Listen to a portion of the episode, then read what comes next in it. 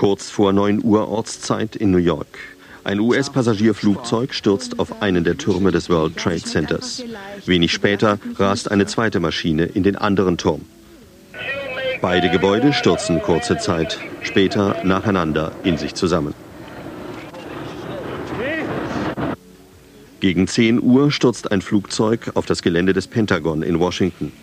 Das Verteidigungsministerium geht teilweise in Flammen auf.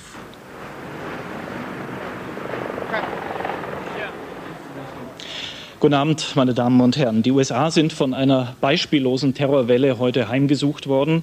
Nach dem World Trade Center und dem Pentagon galten die Angriffe den Zentren der finanziellen und der politischen Macht. Behörden befürchten Tausende von Toten und Verletzten. Über die Hintergründe der Terrorakte gibt es noch keine Erkenntnisse. Neben den Anschlägen auf das World Trade Center und das Verteidigungsministerium explodierte in Washington eine Autobombe vor dem Außenministerium. Außerdem stürzte ein Passagierflugzeug bei Pittsburgh ab. In Washington und New York herrschte nach diesen Anschlägen Chaos auf den Straßen.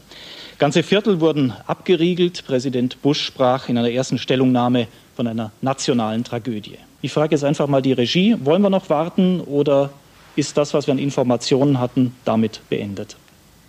Wir gehen rüber zum Brennpunkt. Dann gehen wir jetzt rüber zum Brennpunkt.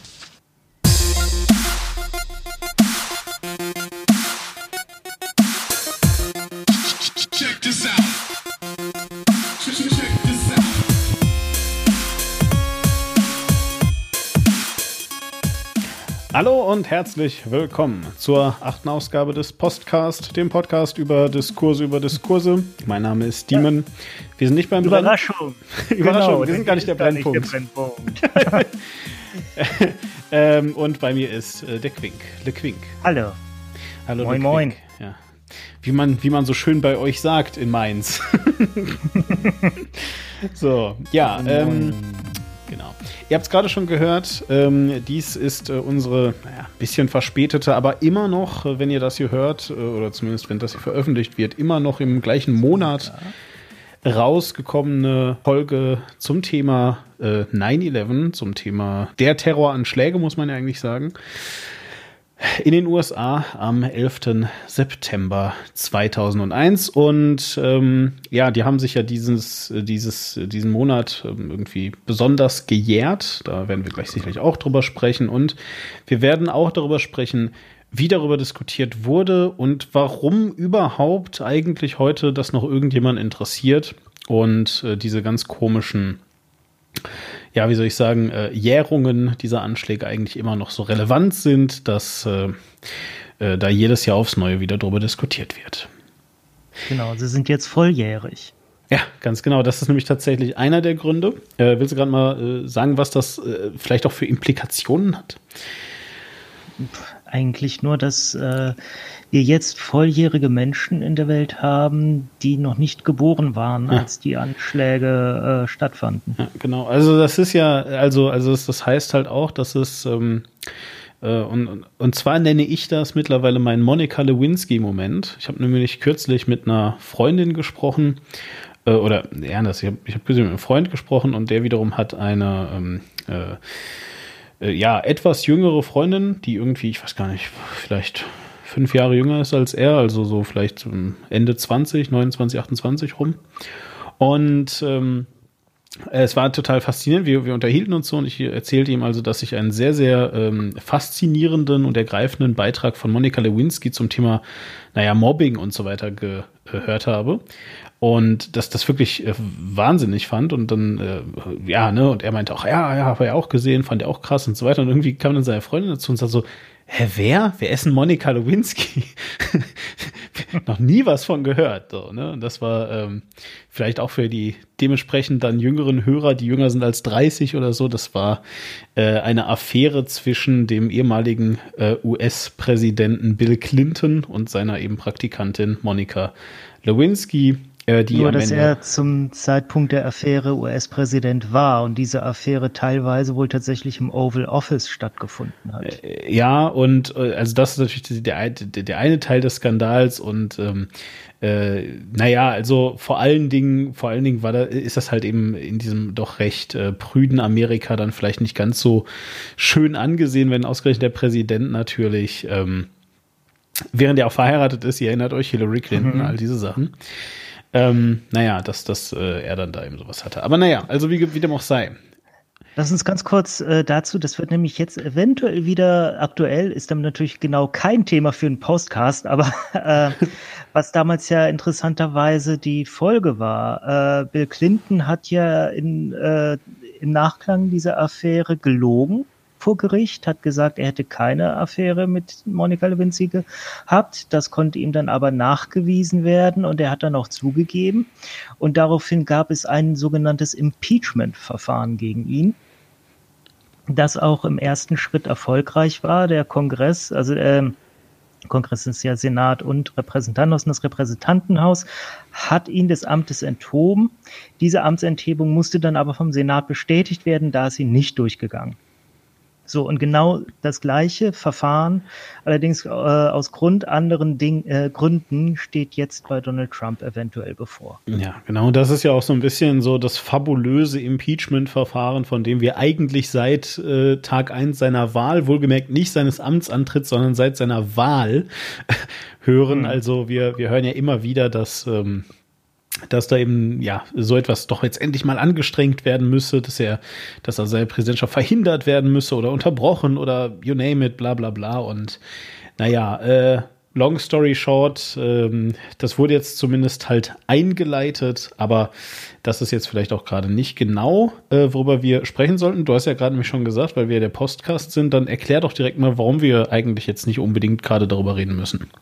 Weil wir der Post Podcast sind. Also wir reden um Sachen, die vorbei sind. Also wir kommen erst hinterher, deswegen Post und äh, schauen uns an, okay, was war denn da, wie wurde denn darüber geredet? Und natürlich, wenn so ein Amtsenthebungsverfahren gegen äh, Donald Trump stattfindet, ähm, auch wenn es scheitert, dann ist natürlich im Nachhinein für uns wahnsinnig interessant, wie wird denn, wie wurde denn drüber geredet. Aber im Moment ist das ja etwas, das hat noch gar nicht richtig angefangen. Diese Debatte geht gerade erst so richtig los. Deswegen äh, ist das etwas, womit wir uns jetzt nicht beschäftigen, sondern wir beschäftigen uns heute, äh, wie schon angedeutet, eben mit dem 11. September und schauen, wie wurde darüber geredet und wie äh, ist diese Debatte bis heute geprägt und prägend für viele andere Debatten, die wir führen. Genau.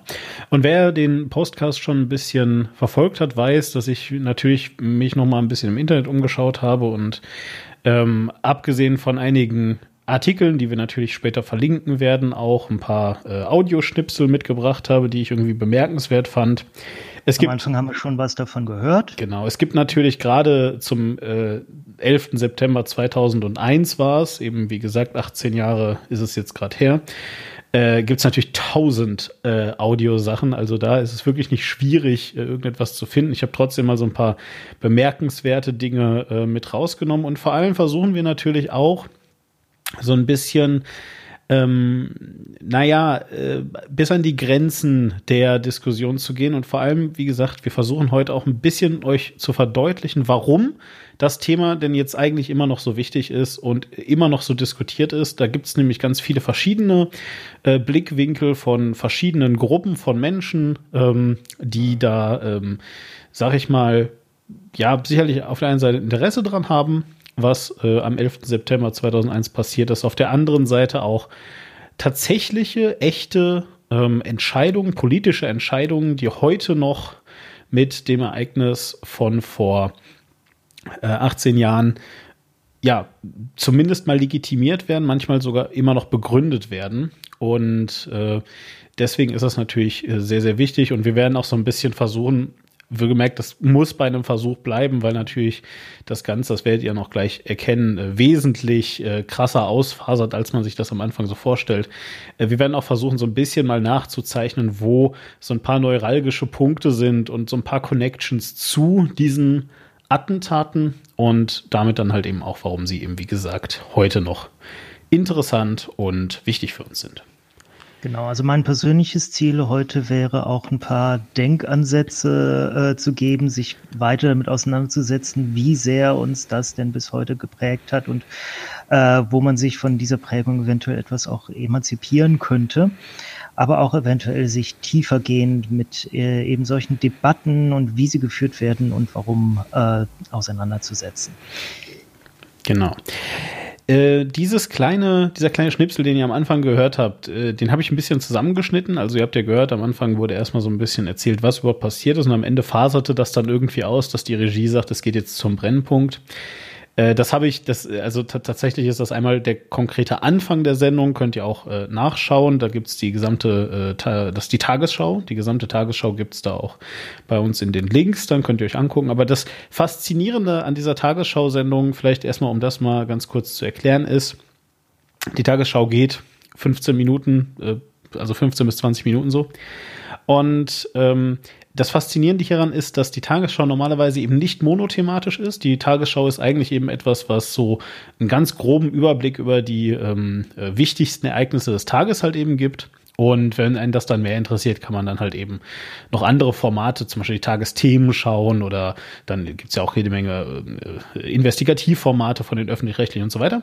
Und jetzt zu 9-11, also wirklich auch am Tag des 11. September war es also anders. Das ist die 20 Uhr Sendung gewesen. Sie haben also wirklich 17 Minuten, geht die Sendung, glaube ich. Sie haben 17 Minuten nur über 9-11 geredet, komplett, mit äh, Schalten nach, äh, nach, äh, nach Amerika, also nach Washington, mit Schalten ähm, äh, nach, nach Israel, ja, äh, und so weiter. Und ähm, was da auch vor allem auffällt, ist, dass auch die Tagesschau na, wie soll ich sagen, so völlig unvorbereitet auf, auf diese ganzen Sachen ist. Also es kommt da wirklich mehrmals dazu, dass Schalten nicht funktionieren, dass irgendwelche Leute halt irgendwie nicht erreicht werden können und das passiert eben zum Beispiel auch ganz am Ende wo dann wirklich der Moderator der Tagesschau sich äh, also an die Regie wendet, während er in die Kamera guckt und sagt, ja, also wollen wir jetzt überhaupt noch weitermachen oder ist jetzt gut?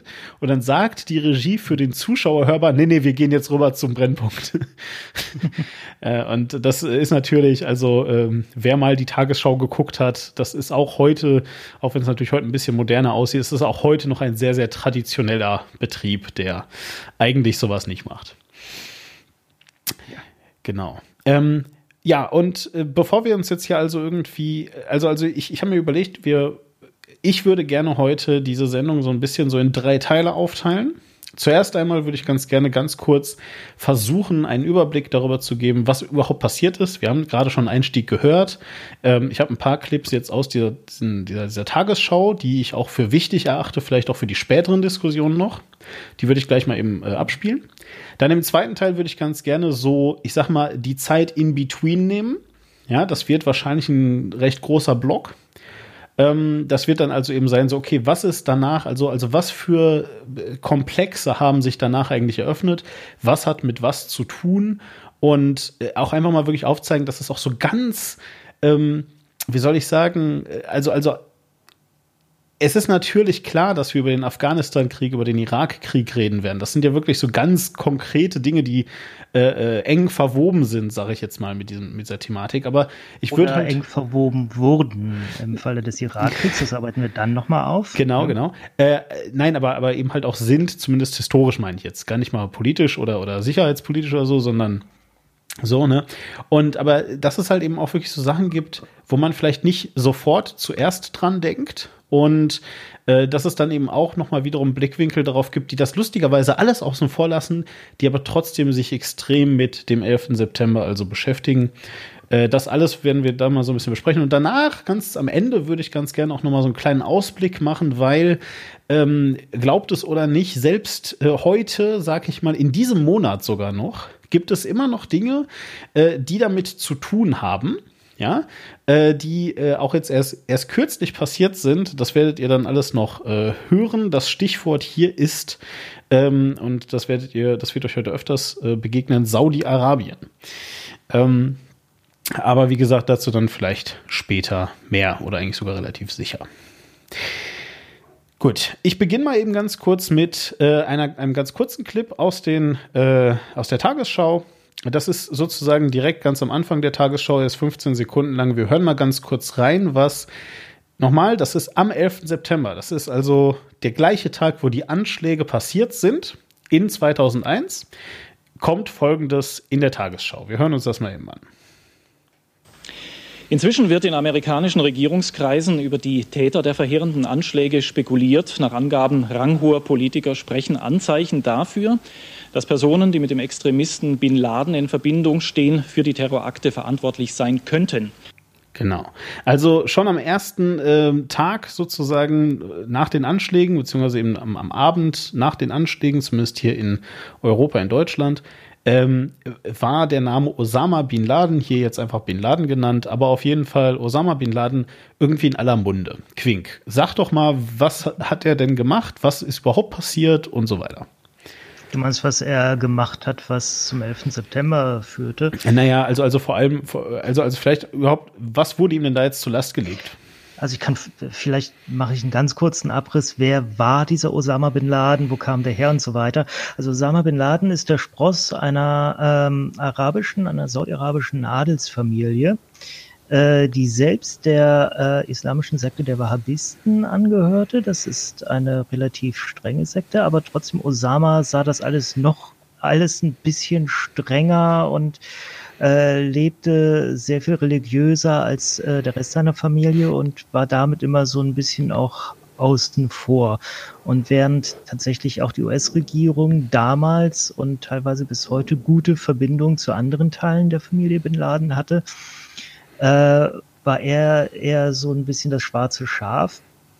Und damals, als äh, die Sowjets Afghanistan überfielen und auch mit Hilfe der USA zurückschlugen, hm, da gingen relativ viele gläubige Muslime nach Afghanistan und äh, beteiligten sich da daran, das zurückzuschlagen, be, äh, begriffen das so ein bisschen als als heiligen Krieg und als äh, Aufgabe des Islam, da jetzt diese ungläubigen, ähm, diese ungläubigen Sowjets, die ja äh, einem äh, teilweise antireligiösen System, nämlich dem gewollten Kommunismus anhingen, ähm, das zurückzuschlagen.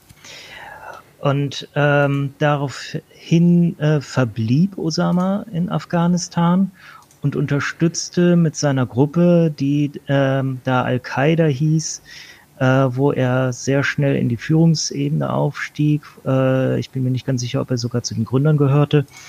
Äh, unterstützte die Regierung, die sich da bildete, die sich Taliban nannte. Vielleicht ein Stichwort, wonach ihr gerne suchen möchtet, wenn euch das Thema mehr interessiert. Also der, der, der sowjetisch-afghanische Krieg auf der einen Seite äh, ist natürlich Teil des Kalten Krieges. Ähm, äh, der Kalte Krieg, einfach wirklich ein ganz kurzer Abriss, ist praktisch der Folgekrieg aus dem, aus, dem, aus dem Zweiten Weltkrieg und ist ein Stellvertreterkrieg eben zwischen den USA und der Sowjetunion, der ehemaligen, das ist heute Russland ähm, oder sagen wir es so, Russland und jede Menge kleiner Staaten, aber Russland ist sozusagen das große äh, Land, was äh, aus der Sowjetunion ähm, entstiegen ist, wenn man das so sagen möchte. Und äh, Worte, die ihr da halt eben suchen möchtet, um äh, herauszufinden, was der Osama damals so getrieben hat, äh, das ist das Wort Mujahideen. Ähm, wird tatsächlich witzigerweise ungefähr so geschrieben, wie man es spricht, also eben äh, Mujahideen den sozusagen. Und ähm, das könnt ihr auf jeden Fall finden im Internet. Ich werde es auch verlinken. Und das sind halt eben, naja, so Glaubenskrieger, die also in dieser Zeit ähm, äh, aufgetreten sind, zum ersten Mal so richtig, zumindest in der Öffentlichkeit. Ähm, und die, die, sich dann da halt eben auf die Verteidigung dieses heiligen Landes ähm, berufen haben. Und das Besondere daran ist, dass das also ähm, so Guerillakrieger waren, auch, auch damals schon. Und natürlich die Sowjetunion also war extrem technisch hochgerüstet, wenn auch vielleicht nicht so äh, krass wie die, wie die USA, aber ich glaube, die haben sich da beide nicht viel gegeben und die waren also wirklich extrem technisch hochgerüstet und die Mujahideen waren einfach so ein paar Dudes, die halt in Hemden und ähm, manchmal hatten sie sogar Schnellfeuergewehre irgendwo rumgerannt sind und äh, sich halt in den Bergen äh, versteckt haben und da halt einen ziemlich krassen Guerillakrieg gegen die Sowjets ähm, äh, gemacht haben oder, oder, oder geführt haben und dann später aber auch eben von den USA, genau wie du es gerade gesagt hast, unterstützt wurden, eben zum Beispiel mit Waffen, mit Ausrüstung. Ähm, ich habe jetzt keine Ahnung, ob da auch Airstrikes dabei waren, wahrscheinlich eher nicht, weil das wäre dann wieder äh, Hot War gewesen, aber auf jeden Fall ähm, sowas in dieser Richtung halt. Genau, was sie auf jeden Fall bekommen haben, waren tatsächlich ein paar äh, Gerätschaften zum Abschießen von Fluggeräten, also so äh, Panzerfäuste und sowas haben sie tatsächlich aus den USA bezogen. Deswegen der Taliban äh, war relativ gut ausgerüstet, wenn auch mit älterem Gerät, aber es war äh, gutes US-Gerät, das die hatten.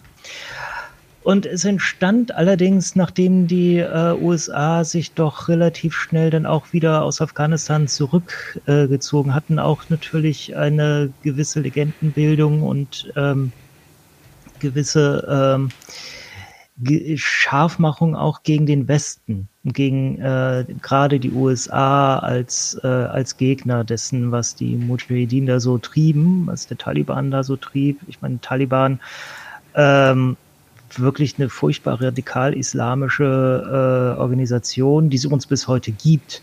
Die sind jetzt nicht mehr in der Macht in Afghanistan, die versuchen die Macht ja wieder zu erlangen. Ähm, und neulich hätte es beinahe sogar Gespräche direkt mit denen unter Donald Trump gegeben. Ähm, jedenfalls äh, Osama bin Laden kein Teil des Taliban, aber vom Taliban absolut unterstützt und beherbergt. Ähm, fängt an, auch äh, gegen die USA zu agitieren. Äh, es gibt einen erfolgreichen Anschlag gegen ein Kriegsschiff der USA im äh, Golf von Persien. Ähm, dann versucht er bereits früher einmal das World Trade Center anzugreifen und lässt eine Autobombe in einer der äh, Parkgaragen unterhalb der Gebäude explodieren, äh, was keinen großen Schaden verursacht, allerdings äh, durchaus schockiert erstmal. Ja, großen Schreck, ne? Genau. Hm. Und ähm, deswegen war von Anfang an natürlich sein Name im Gespräch, als, äh, als dann diese äh, Sachen passierten, diese Anschläge, die ja, äh, also als das erste Flugzeug in den ersten Turm stürzte, da war noch kurz äh, die, die Frage, okay, kann das ein Unfall gewesen sein? Aber spätestens als das zweite Flugzeug den zweiten Turm traf, dann, okay, gar keine Frage, das ist eine koordinierte Attacke. Vielleicht, ähm, bevor wir jetzt nochmal direkt dann auf diese Sachen kommen, ähm, das ist ja eine Frage, die ich mir immer gestellt habe. Und ich habe da keine konkrete Antwort jetzt drauf. Ich habe da so bis jetzt noch nichts zu gelesen zumindest. Aber also, als ich so ähm, realisiert habe, und das ist jetzt relativ spät passiert, als ich also so realisiert habe, dass Osama bin Laden im Wesentlichen die, die, gleiche Person ist, die also eben jetzt gegen die USA kämpft, die aber vorher von der USA unterstützt gegen die Sowjetunion gekämpft hat, da hatte ich erstmal irgendwie ein paar Fragezeichen über dem Kopf. Und ähm, ich habe jetzt eben da auch nur eine Vermutung. Wie gesagt, ich habe da leider nichts direkt, nichts konkret zu gelesen. Was ich mich da eben einfach frage, ist das, weil, also am Anfang dachte ich, ah, okay, gut, der ist halt einfach ein krasser Antikapitalist, deswegen halt eben auch äh, das World Trade Center, deswegen ähm, halt Amerika, ne, ich meine, ist ja der Inbegriff des Kapitalismus. Man könnte fast sagen, der Erfinder, aber ich glaube, das ist nicht ganz richtig. Jedenfalls, ne, so. Ähm, äh, kann das sein, dass das bei äh, Osama bin Laden, der heute übrigens tot ist, aber dass das bei Osama bin Laden ähm, tatsächlich weniger antikapitalistische als eher antiimperialistische Züge waren? Weil das würde ja dann wieder passen, auch mit der Sowjetunion, die ja damals versucht hat, Afghanistan sozusagen als weitere Pufferzone auszunutzen, wo er sich da auch dagegen gestellt hat. Das kann ich dir so nicht beantworten, weil ich tatsächlich auch diese Wandlung von Gegner der Sowjetunion zum Gegner der USA nicht so äh, nachverfolgt habe. Aber was ich dir tatsächlich sagen kann, ist, dass ähm, der Traum äh, dieses ähm, diese Auslegung des Islam, der Osama folgt, äh, das weltweite Kalifat, der Welt, weltweite Gottesstaat äh, und was da dann passiert äh, und wie die Menschen miteinander leben, das ist verblüffend, äh, an verblüffend vielen Stellen deckungsgleich mit dem, was äh, Karl Marx als sein äh, kommunistisches Ideal äh, ausgegeben hat, was er gesagt hat. Und irgendwann leben die Leute dann so zusammen und ähm, dann ist Frieden, weil wir das und das und das haben. Äh, also da gibt es viele Dinge, die sich da äh, erstaunlich ähneln. Also tatsächlich wollte er das weltweite Kalifat, jetzt nicht nur ein Kalifat oder einen islamischen Staat im Nahen Osten. Das ist prinzipiell, was alle radikalen Islamisten wollen. Die wollen ja, dass der Islam so die eine Religion ist, der alle folgen. Und äh, wenn sie dazu noch den äh, politischen äh, Islam in letzter Instanz fordern, dann ist äh, das am Ende natürlich dieses weltweite Kalifat. Hm. Ja, äh, dazu ganz interessant, äh, das ist etwas, was ich äh, erst spät irgendwie mitbekommen habe, ihr könnt, es gibt eine sehr, sehr gute Podcast-Folge, die ich mal verlinken werde hier. Sie hat nicht direkt etwas mit dem weltweiten Kalifat und äh, dergleichen Machtfantasien zu tun, aber äh, es ist eine Folge des Geschichtsunterrichts von Holger Klein auf vrind.de. Wie gesagt, ich verlinke das alles, ihr müsst das jetzt nicht googeln. Ähm, und da geht es um das Sykes-Picot-Abkommen. Das ist äh, ein richtiger Augenöffner, wenn es halt eben um den islamischen Staat oder um ähm, äh, derlei Machtfantasien geht. Also eben um Machtfantasien, die sagen, na, wir müssen mal zumindest jetzt hier alle äh, Staaten des Nahen Ostens vereinen und unter eine, ähm, ja, äh, eben, äh, wie, wie soll ich sagen, islamweltliche Führung stellen. Ähm, das äh, ist tatsächlich nicht nur, weil die alle größenwahnsinnig und doof sind, sondern es hat eben auch noch andere Hintergründe. Äh, einer davon ist, es wurde ihnen versprochen, dass es so kommt. und äh, dementsprechend Sykes-Picot-Abkommen äh, kann ich euch äh, da sehr empfehlen. Ähm, hat auch was mit Lawrence von Arabien zu tun. Äh, alles ganz, ganz spannend. Aber auf jeden Fall das jetzt nur so am Rande. Gut. Also was ist dann jetzt konkret am 11. September 2001 so passiert? Wir haben es ja tatsächlich am Anfang der Sendung schon gehört. Da wurde es kurz äh, auch sogar mit den genauen Uhrzeiten beschrieben, ähm, dass zunächst ein Flugzeug in einen Turm des World Trade Centers in New York gesteuert wurde. Kurze Zeit später, äh, ich habe es gerade vor mir, so etwas über eine Stunde später, eine Stunde 17 Minuten später, wurde ein zweites Flugzeug hineingesteuert. Äh, darauf hin wurde auch noch ein drittes Flugzeug in Washington, beziehungsweise bei Washington. Viele wissen das nicht, aber das Pentagon ist gar nicht in Washington, sondern direkt vor den Toren der Stadt im Staate Virginia. Äh, wurde in das Pentagon äh, hineingesteuert. Und ein viertes Flugzeug, von dem man bis heute nicht hundertprozentig weiß, was die äh, Attentäter damit vorhatten. Wahrscheinlich wollten sie es ins Weiße Haus oder ins äh, Kapitol in Washington steuern, ist in Pennsylvania abgestürzt, weil die ähm, Passagiere sich gegen die Entführer äh, zur Wehr gesetzt hatten und das Flugzeug zum Absturz zwang, sich damit quasi selbst opferten. Ja, das ist äh, auch definitiv ziemlich krass. Ja, genau. So und ähm, ja, es war dann ja halt eben so, dass diese Flugzeuge eben da in diesen in den in den Turm reingesprungen, äh, reingeflogen sind, meine ich natürlich. Und ähm, es ist ganz faszinierend. So bei den Recherchen, die ich jetzt so angestellt habe, habe ich festgestellt, dass äh, Peter Klöppel tatsächlich einen Grimme Award bekommen hat. Ähm, aufgrund seiner Berichterstattung um den 11. September. Hast du eine Ahnung, warum? Äh, das war tatsächlich die große Stunde von RTLs Journalismus. Also das ja. muss man so anerkennend sagen, weil RTL damals nicht und bis heute nicht als äh, ernstzunehmender Sender bekannt. Äh, aber was der Peter Klöppel da journalistisch geleistet hat und tatsächlich bis heute im Hintergrund bei RTL auch leistet, der ist ja einer der Initiatoren der RTL Journalistenschule, die wirklich tolle Leute hervorbringt. So, das, äh, also äh, ohne, ohne alle Umschweife äh, hier Hut ab. Das war enorm.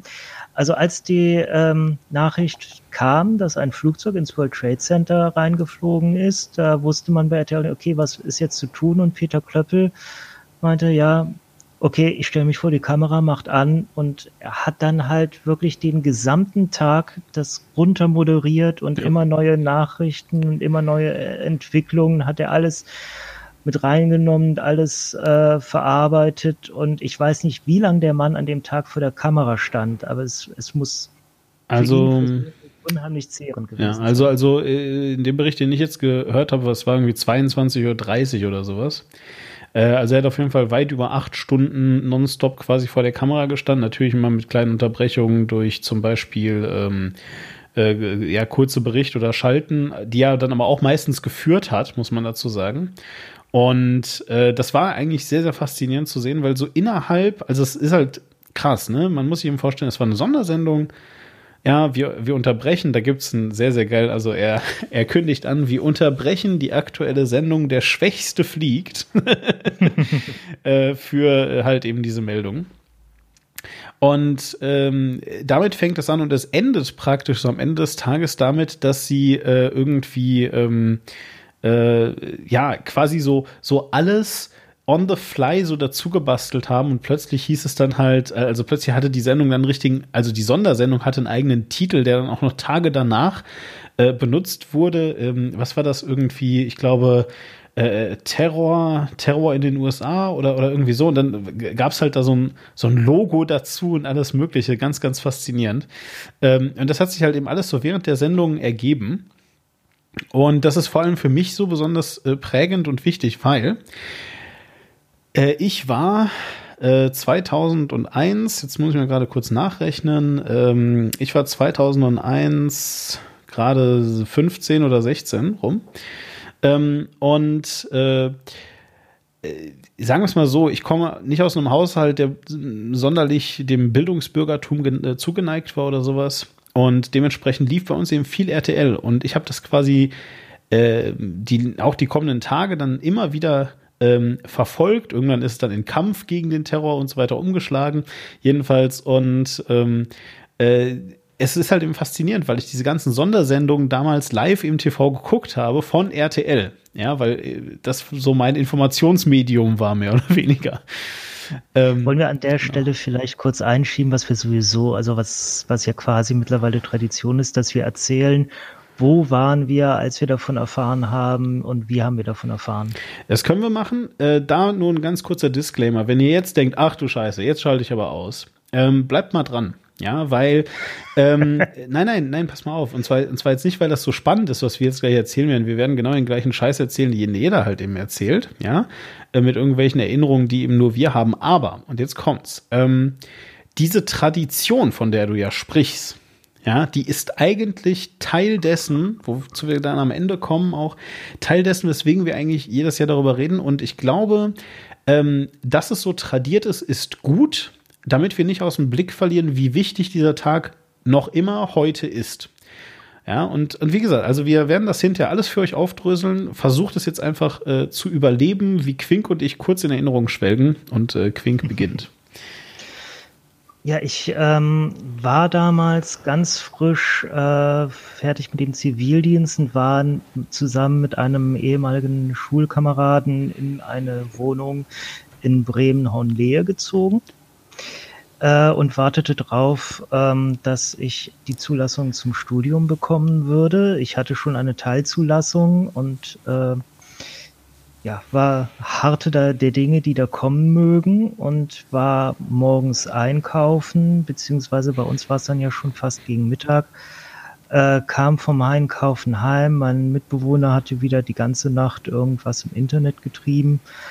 Ähm, ich äh, also im damaligen Internet, das ging alles damals noch viel langsamer und äh, war spannender als das, was heute im Internet passierte. Ähm, ich kam also heim vom Einkaufen, packte meine Sachen in den Kühlschrank, machte den Fernseher an, äh, flippte so ein bisschen durch die Channel, kam auf BBC World und sah, dass da äh, ein Turm des World Trade Centers ordentlich qualmte und dachte mir erst, ach, hahaha, das World Trade Center brennt. Da sehen die Amerikaner mal, weil äh, ganz kurze Zeit vorher hatte in Moskau ein Fernsehturm gebrannt. Und da haben sich alle so äh, ein bisschen drüber lustig gemacht, dass die Russen halt keine Ahnung von Brandschutz haben. Geil, okay, ja. Und das fand ich deswegen so, ja, da seht ihr mal, da kriegt ihr es. Und dann merkte ich aber schon relativ schnell, okay, das ist irgendwie anders und äh, bekam dann auch schnell mit, okay, ist ein Flugzeug reingestürzt, oh, wie kann das denn passieren? Und was da ganz spannend war, die haben aus ihrer Perspektive zuerst das zweite Flugzeug überhaupt nicht mitbekommen. Auf einmal brannte auch der andere Turm und das war so, Moment, was ist denn jetzt passiert? Und und als dann äh, natürlich äh, sehr schnell jemand sagt, okay, es gab ein zweites Flugzeug, das in den zweiten Turm gestürzt ist, da war dann auf einmal klar, okay, das ist das sind keine Unfälle. Hier ist jemand gerade dabei, die USA anzugreifen. Hm. Und warum gerade das wichtig ist, da kommen wir gleich noch zu. Und naja, den Rest des Tages habe ich dann vom Fernseher verbracht, habe dann auf CNN umgeschaltet, weil ich dachte, dann guck's mir wenigstens bei den äh, äh, Amerikanern an, was die dazu sagen. Die haben natürlich den ganzen Tag äh, das beobachtet und als sie dann irgendwann Tom Clancy ins Studio eingeladen haben, weil der mal ein Buch geschrieben hat, wo am Ende auch ein, ähm, ein Japaner einen Linienflug äh, ins Kapitol steuert und damit den ganzen Kongressenpräsidenten der USA und so umbringt. Ähm, da wurde es mir dann auch zu bunt, dann habe ich zurück auf BBC World geschaltet und habe das da weiterverfolgt. Ich, wir saßen dann wirklich äh, alle, äh, haben alle möglichen Leute angerufen und oh mein Gott, siehst du das auch gerade? Ich habe meine Mutter auf Arbeit angerufen und habe ihr das gesagt und die hat es noch gar nicht mitbekommen. Und ja, man, man war halt in so einer äh, Schockstarre und konnte gar nichts anderes tun, als den ganzen Tag den Fernseher laufen zu lassen. Ja, und wie war es bei dir? Ja, ist ganz faszinierend. Also, ich habe es gerade schon mal kurz anklingen lassen, dass ich ein absolut nicht politischer Mensch zu dieser Zeit war. Und ich habe es auch gerade mal nachgerechnet. Ich war 15 und bin, ähm, da ich am 14. Oktober äh, Geburtstag habe, bin ich dann eben kurz darauf auch 16 geworden. Und also wie gesagt, völlig unpolitisch. Äh, ich habe mit all dem nichts zu tun gehabt. Und ich komme aus der Stadt Hagen. Warum ist das in dieser Erzählung so wichtig? Weil in Hagen gab es zwei, naja, Wolkenkratzer haben wir es genannt, aber einfach zwei hohe Gebäude, ja. Ähm, das eine ist lustigerweise das Arbeitsamt, ähm, das andere war der Lange Oscar. Und der Lange Oscar war halt ein Sparkassentower, ja. Ähm, und es war halt so ein ganz hässliches Gebäude, was so ein bisschen aussieht, also ihr könnt das googeln, das sieht so ein bisschen aus wie das Innere eines Bades, ähm, äh, nach außen gekehrt. so, und zwar eines, eines, eines 60er Jahre Bades. Also wirklich, das Ding war grün gefliest. Ganz hässlich. ähm, ja, so, äh, nichtsdestoweniger trotz. Und ähm, 2001 war folgendes bekannt geworden, also das äh, zumindest in Hagen, innerhalb von Hagen äh, gab es das schon länger. Und zwar, dass der lange Oscar altes Gebäude ist, 1975 gebaut. Und der muss jetzt bald äh, abgerissen werden, weil sich die Sanierung einfach nicht mehr lohnt. Äh, das alles, äh, ne? Und der wird dann also demnächst gesprengt. So. Unter diesem Eindruck stand ich also und es rief mich ähm, am Tag ein äh, Freund an, der äh, immer wieder zu uns rübergekommen ist und jetzt die Parallele zu Quink, der ist zu uns rübergekommen, weil wir Internet hatten. und äh, der durfte dann bei uns ins Internet. Na, und der rief mich jedenfalls an ähm, das hat mich jetzt nicht so überrascht, weil ich dachte, da bestimmt wieder ins Internet. und ähm, er rief mich an und sagte, mach mal Fernsehen an. Ähm, äh, und, und schalten mal auf den und den Kanal. Und der hat das eigentlich unkommentiert gelassen. Und äh, dann haben wir auch wieder aufgelegt. Also es war jetzt nicht irgendwie, dass er mir erklärt hat, was das ist oder so. Und ich sehe also, ah, krass, hier, äh, da brennt ein Gebäude.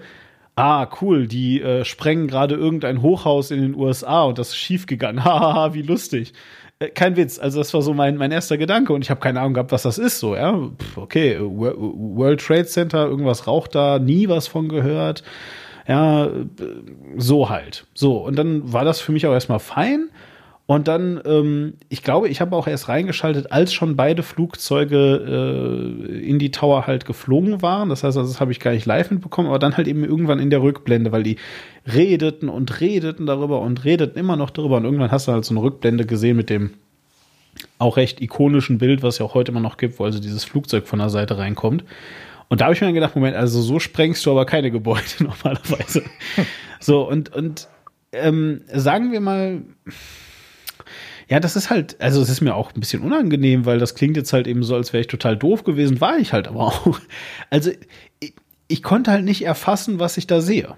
Also es war jetzt nicht so, dass ich mir das angeguckt und gesagt habe, boah, krass, Flugzeuge ins World Trade, das ist ja die ganzen Menschen. Äh, das ist nicht, was ich gedacht habe. Ich habe immer gedacht, mh, okay, ja, fliegen Flugzeuge in ein Hochhaus rein. Das ist aber komisch. Dover Unfall. Keine Ahnung. Ich habe das nicht ge ge gepackt. Und am nächsten Tag, als wir in die Schule gingen, ähm, weiß ich noch, da war ich dann zumindest so weit informiert, dass ich wusste, es war was Schreckliches. Okay, gut, das habe ich mir schon noch herleiten können.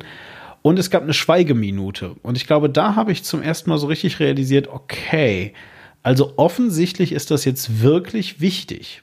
aber ich erinnere mich auch noch, dass ich diese Schweigeminute für albern empfand und äh, jetzt nicht so das Gefühl hatte, dass man da irgendwie eine Trauerbekundung machen müsste oder so. Also diese ganzen Sachen habe ich nicht verstanden, sage ich jetzt einfach mal. Und äh, deswegen ist eigentlich ganz faszinierend. Also ähm, ich erinnere mich noch ganz genau, was ich getan habe und wie ich gedacht habe, muss aber im, in der Rückschau sagen, dass es leider sehr unspektakulär war. ja, also es ist äh, so halt. Genau. Ja, so und äh, jedenfalls ähm, daraufhin äh, brachen ja diese ganzen Berichte halt nicht ab. Ähm, tatsächlich, äh, ich habe hier noch so zwei kleine Sachen, äh, die ich gleich ganz gerne mal abspielen wollen würde. Ähm, denn tatsächlich war ja dann sehr schnell die Frage, eben stand ja sehr schnell die Frage im Raum, wir haben sie ja gerade schon irgendwie festgestellt, Bin Laden war es wahrscheinlich, ja, weil die USA den auch nicht mochten. Ähm, und er die USA auch nicht mochte und der hat eben, wie gesagt, ein Auto in einer Tiefgarage gesprengt und so weiter. Da macht er bestimmt was mit Flugzeugen. Und ähm, ja, ähm, summa summarum wurden dann weltweit äh, alle Botschaften Israels geschlossen. Hast du eine Ahnung, warum? Ähm, weil man Angst hatte, dass die als nächstes Ziel eines solchen Angriffs werden würden. Ja, das war eine Angst, die vielleicht später aufkam. Aber ganz konkret war es was anderes. Ähm, wir hören nochmal die, ähm, äh, das wusste ich übrigens auch nicht, das habe ich also damals dann auch nicht mitbekommen, weil das also in RTL, in den RTL-News, die ich dann natürlich irgendwann verfolgt habe, gar nicht angesprochen wurde. Aber äh, hier nochmal äh, die Tagesschau vom 11. September. Äh, wir hören Peter Dutzig, einen ähm, äh, Korrespondenten ähm, aus, aus Israel. Ich weiß nicht, ob es Tel Aviv ist, äh, irgendwas, irgendwo.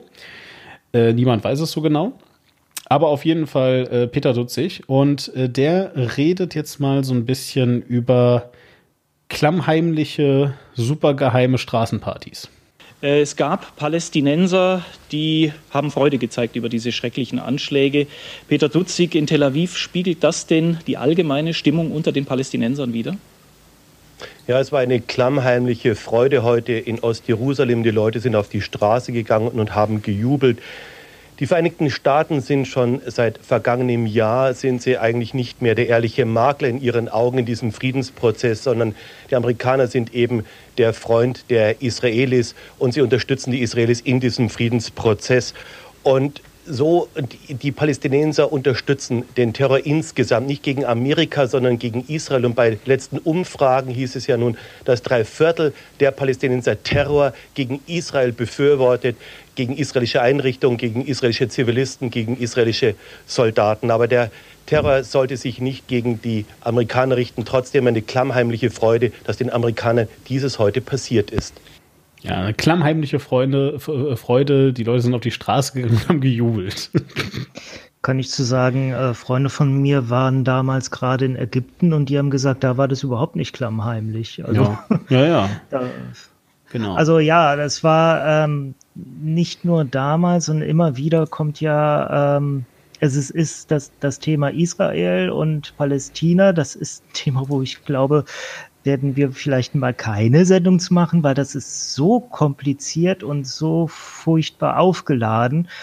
Ähm, und das ist allerdings, es ist allerdings auch einer der Gründe, weshalb äh, es immer wieder zu äh, Konflikten zwischen Westen und islamischer Welt kommt. Das ist so ein, einer der großen Konfliktherde, die wir einfach nicht besänftigt kriegen, wo ich auch nicht sehe, dass da in nächster Zeit irgendwie äh, eine Lösung kommt.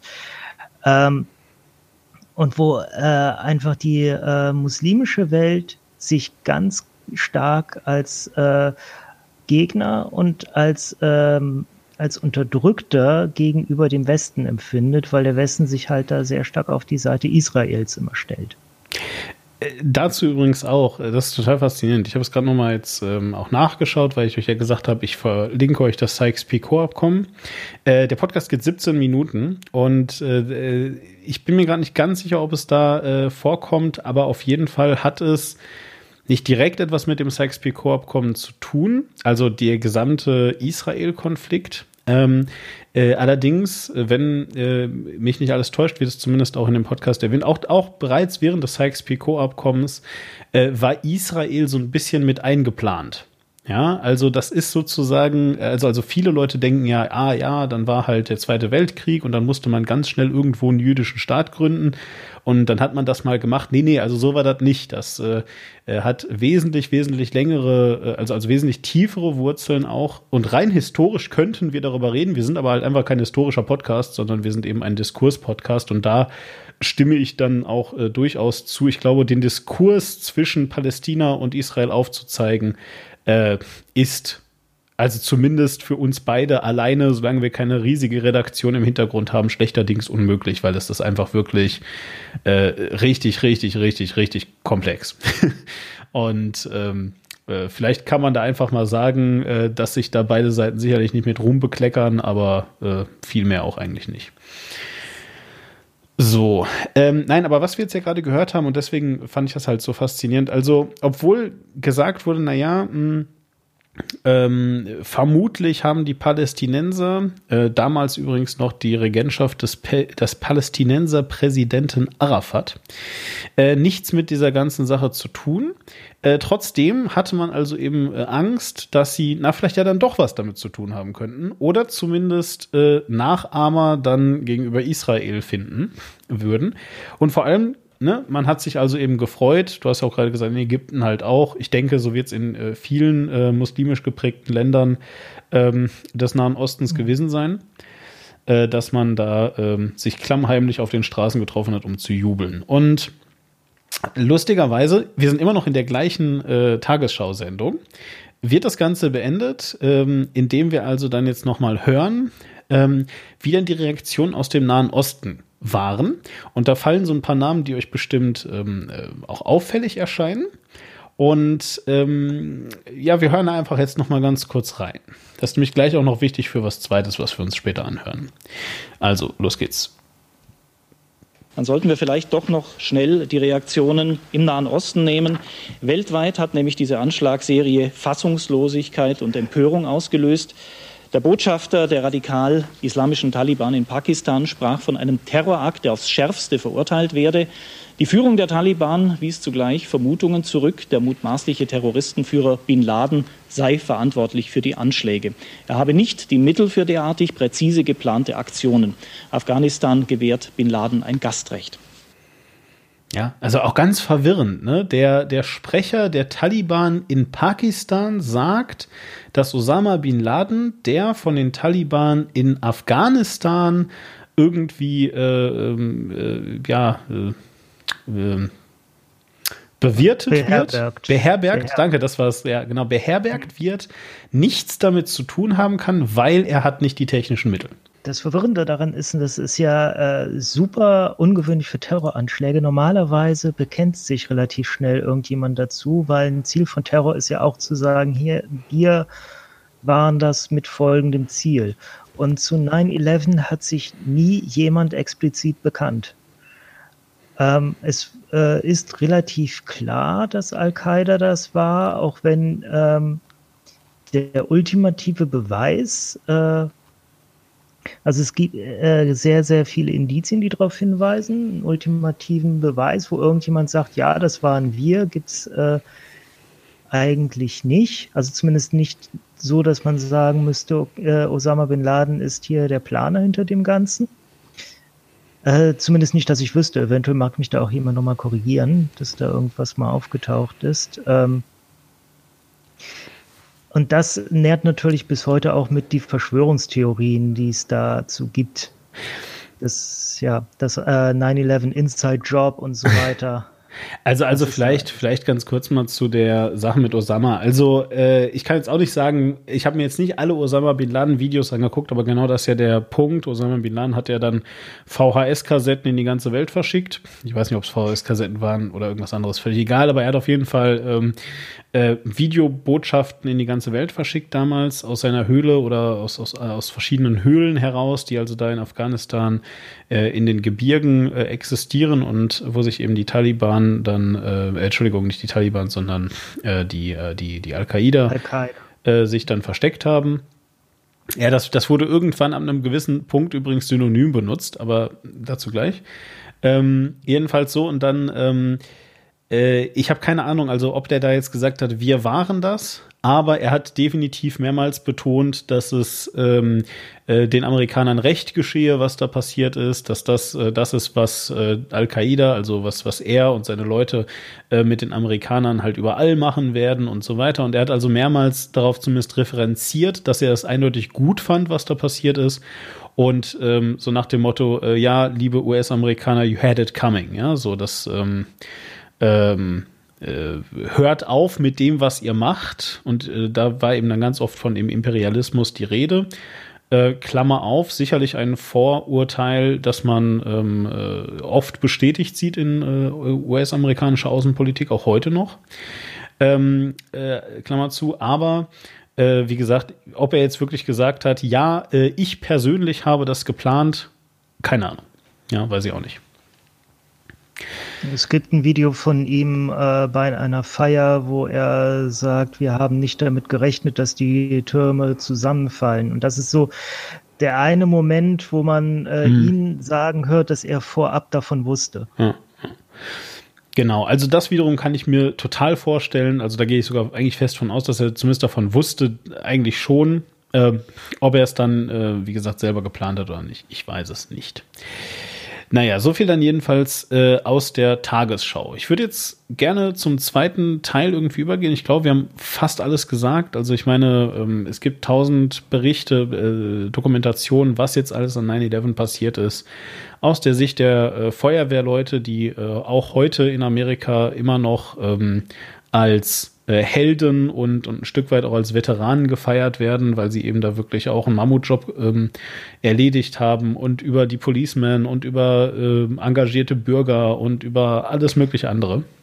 Genau, John Stewart, der äh, bekannte Komiker aus USA, ehemals Moderator der Daily Show, äh, ist ja erst vor einigen Monaten vom Kongress erschienen, hat nochmal für die Rechte der Feuerwehrleute die damals im Einsatz waren, gekämpft, die bis heute ähm, da drastische Gesundheitsfolgen von haben, von dem Zeug, was sie da eingeatmet haben, nachdem genau. die Türme zusammengeknallt sind. Genau. Also auch da gibt es, da gibt es äh, jede Menge Folge, Folgesachen und, und ähm, ich glaube, das ist jetzt auch ein bisschen zu komplex, das alles darzustellen, aber vielleicht kann man zusammenfassend mal sagen, dass es und das ist, glaube ich, echt der Kern von alledem. Es hat auf jeden Fall Spuren in der amerikanischen Seele hinterlassen. Und das ist insofern wichtig, als dass Amerika einfach äh, ja, äh, das, das, das größte Bruttoinlandsprodukt, also die, die größte Wirtschaftsleistung der gesamten Welt hat als Land. Ja. Ja, man muss auch dazu sagen, es ähm, vor 9-11 gab es ja äh, nur Pearl Harbor als Angriff auf die USA, der tatsächlich erfolgreich war, wo tatsächlich eine andere Macht erfolgreich die USA mit Waffengewalt angegriffen hat. 9-11 war äh, nach dem Zweiten Weltkrieg das erste Mal und auch das einzige Mal, dass es ein, in dieser Größenordnung einen Angriff, einen erfolgreichen Angriff gegen die USA gab. Ansonsten immer mal wieder kleinere Terrorereignisse, dann halt mal ein paar Leute zu Schaden kamen. An 9-11 sind ja über 3000 Menschen ums Leben gekommen. Und ja, hier muss ich ein bisschen einhaken, weil natürlich das ist, das ist so ein, das ist so ein, so ein ähm, Vergleich, den ich halt eben in der Diskussion immer wieder höre. Ja, eben ja, aber 9-11 und Pearl Harbor. Äh, die Unterschiede sind halt einfach frappierend. Das eine war ein, ein Land, also wirklich ein Staat, der einen Kriegsakt begangen hat, nämlich Japan gegen die USA. Äh, es gab Hinweise, es gab äh, tatsächlich ähm, sogar sogar im Militär, also dann Pearl Harbor war ähm, äh, zumindest mal eine eine etwas ausgelagerte Militärstation der USA. Also da ging es vor allem darum, äh, ganz viel auch der Armee, der der der Navy quasi eben zu schaden. Und also auf Hawaii ist Pearl Harbor, für alle, die es nicht wissen. Genau. Und ähm, äh, also ohne, dass ich jetzt sagen möchte, ja, dass da da, da gab es auch Zivilisten und auch äh, Casualties, die natürlich äh, ganz schrecklich waren und so weiter. Aber der Punkt ist, das eine war wirklich ein Kriegsakt, der auch dann dazu geführt hat, dass die USA eben in den Krieg, den Zweiten Weltkrieg wirklich eingetreten sind. Ja, Äh, das andere war zwar ein kriegerischer Akt, aber halt eben ein, ein, ein Terroranschlag. Und man konnte danach, und das ist jetzt auch etwas, was uns jetzt in den zweiten Teil einleitet, man konnte danach halt nicht sagen, ja, dieses Land ist es. Ja, dieses Land war's, ähm, äh, was jetzt uns angegriffen hat und wir befinden uns im Krieg. Und faszinierenderweise, obwohl das nicht geht, ähm, hat im konkreten Fall die NATO, also es ist ein äh, Verbund äh, sehr, sehr vieler westlicher Staaten, ja. Ähm, North Atlantic Treaty Organization. Genau, den Verteidigungsfall ausgerufen. Und zwar zum ersten Mal in der Geschichte der NATO ist das passiert, dass sie gesagt haben, äh, wir alle, also alle Mitglieder der NATO, befinden uns jetzt kollektiv im Krieg gemeinsam mit der USA, an der Seite der USA weil die USA wurde angegriffen. Und das ist natürlich besonders ähm, lustig, also ja, aber äh, besonders bezeichnend, dass dieser Krieg erstmal eigentlich gar kein Ziel hatte und äh, man dann halt eben ähm, sich eines kleinen Trickes äh, behelfen musste, sozusagen. Wir haben ja gerade gehört, dass ähm, die Taliban sich sehr, sehr schnell, also die Taliban sind die Regierung von Afghanistan damals gewesen. Ich glaube, heute wieder auf dem Weg dahin. So richtig sicher bin ich nicht, zumindest gibt es Gespräche. Weißt du es gerade? Die sind, ja, ja, die sind in die sind in Afghanistan äh, insofern einflussreich, dass die da äh, fast täglich Terroranschläge verüben. Ja. Also die Taliban sind offiziell kein Bestandteil der äh, afghanischen Regierung sind auch kein offizieller Bestandteil der Option, weil sie die, das System äh, der Regierung in Afghanistan, wie es jetzt eingesetzt wurde, auch von den USA in seiner äh, Gesamtheit ablehnen. Genau. Sondern, also die sind eher so vergleichbar, wenn die, wenn die RAF in Deutschland mal äh, regiert hätte. Hm. Genau, und, und äh, aber auf jeden Fall, so, aber damals haben sie eben dann, re, äh, dann regiert. Und sie haben sich ja eben beeilt zu sagen, nee, nee, also das war jetzt bei uns, das hatte nichts mit uns zu tun, also zumindest nicht, der Osama war das gar nicht. Ähm, weil sie natürlich äh, instinktiv gespürt haben, dass das scheiße ist, ähm, äh, die USA anzupissen auf diesem Niveau. ja. Und ähm, äh, das hat aber eben alles nichts gebracht und wir hören jetzt mal, also wie gesagt, die NATO hat den Verteidigungsfall ausgerufen und das Problem ist halt, um den Verteidigungsfall auszurufen, muss es ja einen Gegner geben. Ja, so und wie hat man den Gegner jetzt also festgemacht? Und äh, da gibt es ein Zitat, leider habe ich das nur gefunden mit äh, Deutsch drüber gesprochen, aber dann versteht ihr es zumindest auch. Ist ja auch nicht so ganz so schlecht. Äh, das ist George W. Bush, der Präsident der Vereinigten Staaten zum Zeitpunkt des Terroranschlages. Wir sagen gleich dann noch was dazu, weil der ist nämlich auch wichtig und sein Vater auch und all diese Sachen. Also, das ist, was er gesagt hat. Jede Nation, die den Terroristen Unterschlupf gewährt oder sie unterstützt, wird von uns als feindliches Regime betrachtet. Mit dieser Begründung wurden Kriege in Afghanistan und dem Irak geführt. Genau. Und ähm, das ist ja schon äh, relativ bezeichnend. Ne? Also das, sagt ja schon, in welche Richtung es geht. Man hat also eben einfach gesagt, okay, ähm, äh, liebes Afghanistan, so war es dann, äh, liebes Afghanistan, wir werden jetzt ähm, quasi, in Anführungszeichen, mit der Polizei, also natürlich mit dem Militär, bei euch reinkommen und äh, da Leute zur Verantwortung ziehen. Und wenn ihr das nicht ähm, äh, zulasst, wenn ihr uns dabei nicht unterstützt, dass wir jetzt unsere Justiz über Afghanistan drüber stülpen, dann äh, unterstützt ihr damit die Terroristen und dann sind wir im Krieg. Gut, wollen wir an der Stelle vielleicht äh, kurz zur politischen Situation in den USA äh, vor dem 11. September. Gerne. Genau, das nämlich George W. Bush, Sohn von George Herbert Walker Bush, der bereits äh, äh, vor Bill Clinton Präsident der USA war, dann dort aber nur eine Amtszeit äh, geschafft hat, danach von Bill Clinton abgelöst wurde, also quasi abgewählt wurde. Daraufhin kam dann in einer sehr umstrittenen Wahl im Jahr 2000 äh, George W. Bush an die Macht. Genau wie bei Donald Trump hat George W. Bush damals nicht die Mehrheit der Stimmen erlangt, aber das amerikanische Wahlsystem ist ja danach ausgelegt, dass je nach Größe eines Bundesstaates werden Punkte vergeben. Es geht nur darum, äh, wer hat diesen einen Bundesstand stimm, äh, Bundesstaat stimmmäßig gewonnen. Und der kriegt dann alle Punkte aus diesem Staat, egal äh, wie wie stark der Gegner war. Ja. Und im Staat Florida, um den ging es am Ende, äh, da waren dann äh, George W. Bush und sein Gegner Al Gore fast genau gleich auf. Da wurde sehr lange ein Prozess drum geführt, weil auch äh, es da wohl Unregelmäßigkeiten gegeben hat. Und letzten Endes ist jetzt mittlerweile der offizielle Stand, den man da verkündet, dass George W. Bush wohl um knapp 300 Stimmen gewonnen hat in Florida, was Hauch, Hauch, Hauch, Hauch dünn. Es ist irgendwie die fünfte Nachkommastelle, die er da jetzt mehr gekriegt hat. Ich, ähm, also das Stichwort, was ihr googeln möchtet, ist Wahlmänner. Äh, es mag vielleicht jetzt in einer heute feministischeren äh, Umgebung ähm, komisch klingen, aber so heißen die offiziell und ich glaube, vielleicht heißen die heute auch Wahlfrauen, ich weiß es nicht. Ähm, äh, allerdings ist es so, dass äh, ich halt ganz oft höre, gerade aus Deutschland, ach du Scheiße, das ist ja super undemokratisch. Äh, du kannst doch nicht äh, an, der, an der Größe von Staaten, also bei Größe reden wir von Bevölkerungszahl? Ja, ich nehme an, ne? Hauptsächlich. Ja, ja, genau. Also du kannst aber nicht jetzt an der Größe, kannst ja nicht die Macht ablesen, das kannst du ja nicht machen und bla. Ähm, äh, Gibt es in Deutschland auch, nennt sich Bundesrat. ja. Also tatsächlich ähm, ist der Bundesrat, das ist sozusagen das Kontrollparlament zu unserem Bundestag, also eben auch der, der wo zum Beispiel nochmal Gesetze, wenn sie aus dem Parlament raus sind, nochmal reingehen, dann müssen die Länder auch nochmal darüber beraten und können da, können das zurückweisen und, und nochmal abändern und all diese Sachen. Jedenfalls, und dieser Bundesrat wird, ähm, äh, setzt sich danach zusammen, welche Parteien ähm, in den jeweiligen Bundesländern die Regierung bilden. Und ähm, äh, die Sitze, die dazu vergeben sind, hängen ebenfalls von der Größe, äh, also eben der Bevölkerungsstärke der Bundesländer ab. Also obwohl es ähm, natürlich jetzt nicht der Präsident ist, den wir da wählen, ist es aber trotzdem ein ganz ähnliches System. Einfach damit ihr so ein bisschen Hintergründe habt. Genau. So, ja, und äh, der, der George W., ja, und du hast ja gerade schon gesagt, wessen Sohn das ist. Und äh, der hat ja auch eine Geschichte mit dem Nahen Osten.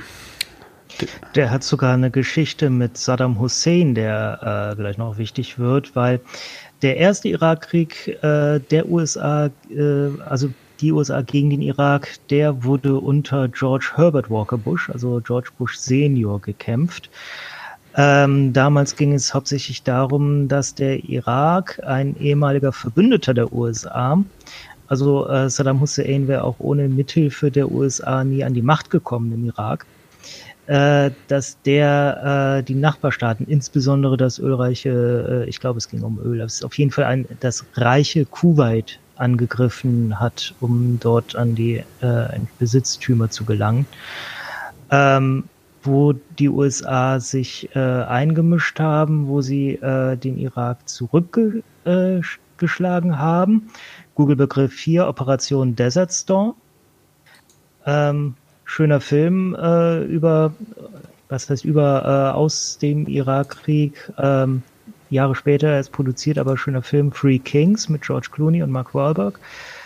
Ähm, und dort äh, wurde aber damals entschieden, unter anderem unter Außenminister Dick Cheney, der dann ähm, der Vizepräsident von George W. Bush wurde, ähm, dass man nicht nach Afghanistan, äh, nach Afghanistan, Entschuldigung, dass man nicht äh, auf die Hauptstadt Bagdad marschiert, sondern dass man sich damit äh, begnügt, die irakischen Truppen zurückzuschlagen und nicht weiter gegen den Irak und nicht gegen das Regime im Irak vorgeht, sondern das gewähren lässt. Genau. Ja, und ähm, jedenfalls äh, war das dann halt, äh, sagen wir mal so, in den Augen vieler war das dann halt ein, ähm, ein, ein, ein Rückschlag. Ja, weil äh, viele haben das dann halt so ein bisschen als, ähm, naja, äh, halber, als, als, als halbe Niederlage, sage ich mal, der USA begriffen, weil sie eben äh, nicht Schluss machen konnten mit dem äh, Thema. Und das war auch definitiv etwas, was ähm, den äh, George Bush Senior, wie er dann später immer geheißen wurde, ähm, äh, ja bis an sein Lebensende eigentlich verfolgt hat und beschäftigt hat auch. Ähm, äh, ja, weil, weil das war halt eben für ihn auch definitiv dann äh, eine, eine, eine politische Niederlage, äh, die dann sicherlich auch viele Amerikaner ihm nicht ganz verziehen haben. Ähm, genau, und das wird gleich noch wichtig. Ihr habt es ja schon gehört, ähm, weil es gab natürlich noch einen. Also da, das Ding wurde damals im Golfkrieg, äh, also wenn ihr das googeln wollt, das ist der Golfkrieg. Und ähm, mein Bezug zum Golfkrieg ist, ich habe das Amiga-Spiel The Persian Gulf Inferno gespielt. da ist man ein US-Soldat und ist in so einem Haus drin und muss äh, Leute erschießen. Ähm, Wo du gerade sagtest, äh, hat George H.W. Bush bis zum Lebensende verfolgt. Das war übrigens, das ist noch kein ganzes Jahr her. Der ist erst letztes Jahr im November gestorben. Jo, äh, krass, ey, echt. Ich habe jetzt, ich also hätte mich gefragt, ich hätte gesagt, so vor zwei Jahren oder so, aber ne, schau, schau mal einer. 30. Guck. November. Ja, das ist Trump, der die Zeit dehnt, glaube ich. Ja. Da gut. Ähm, äh, ja, dann also, ne, auch da nochmal ähm, Condolences und so. Aber auf jeden Fall so. Ähm, ja, und, und was dann also passiert? Ähm, ist, also ich glaube, äh, es ist, äh, ist dann, äh, können wir jetzt eigentlich ganz kurz abkürzen, also äh, die, ähm, äh, die NATO-Staaten sind dann eben äh, zusammen, also oder unter der Führung der USA in Afghanistan ja, einmarschiert. Was übrigens äh, Sinn und Zweck der NATO ist, wenn ein NATO-Mitglied angegriffen wird, dann müssen alle NATO-Mitglieder gemeinsam da äh, in, den, in die Verteidigung ziehen.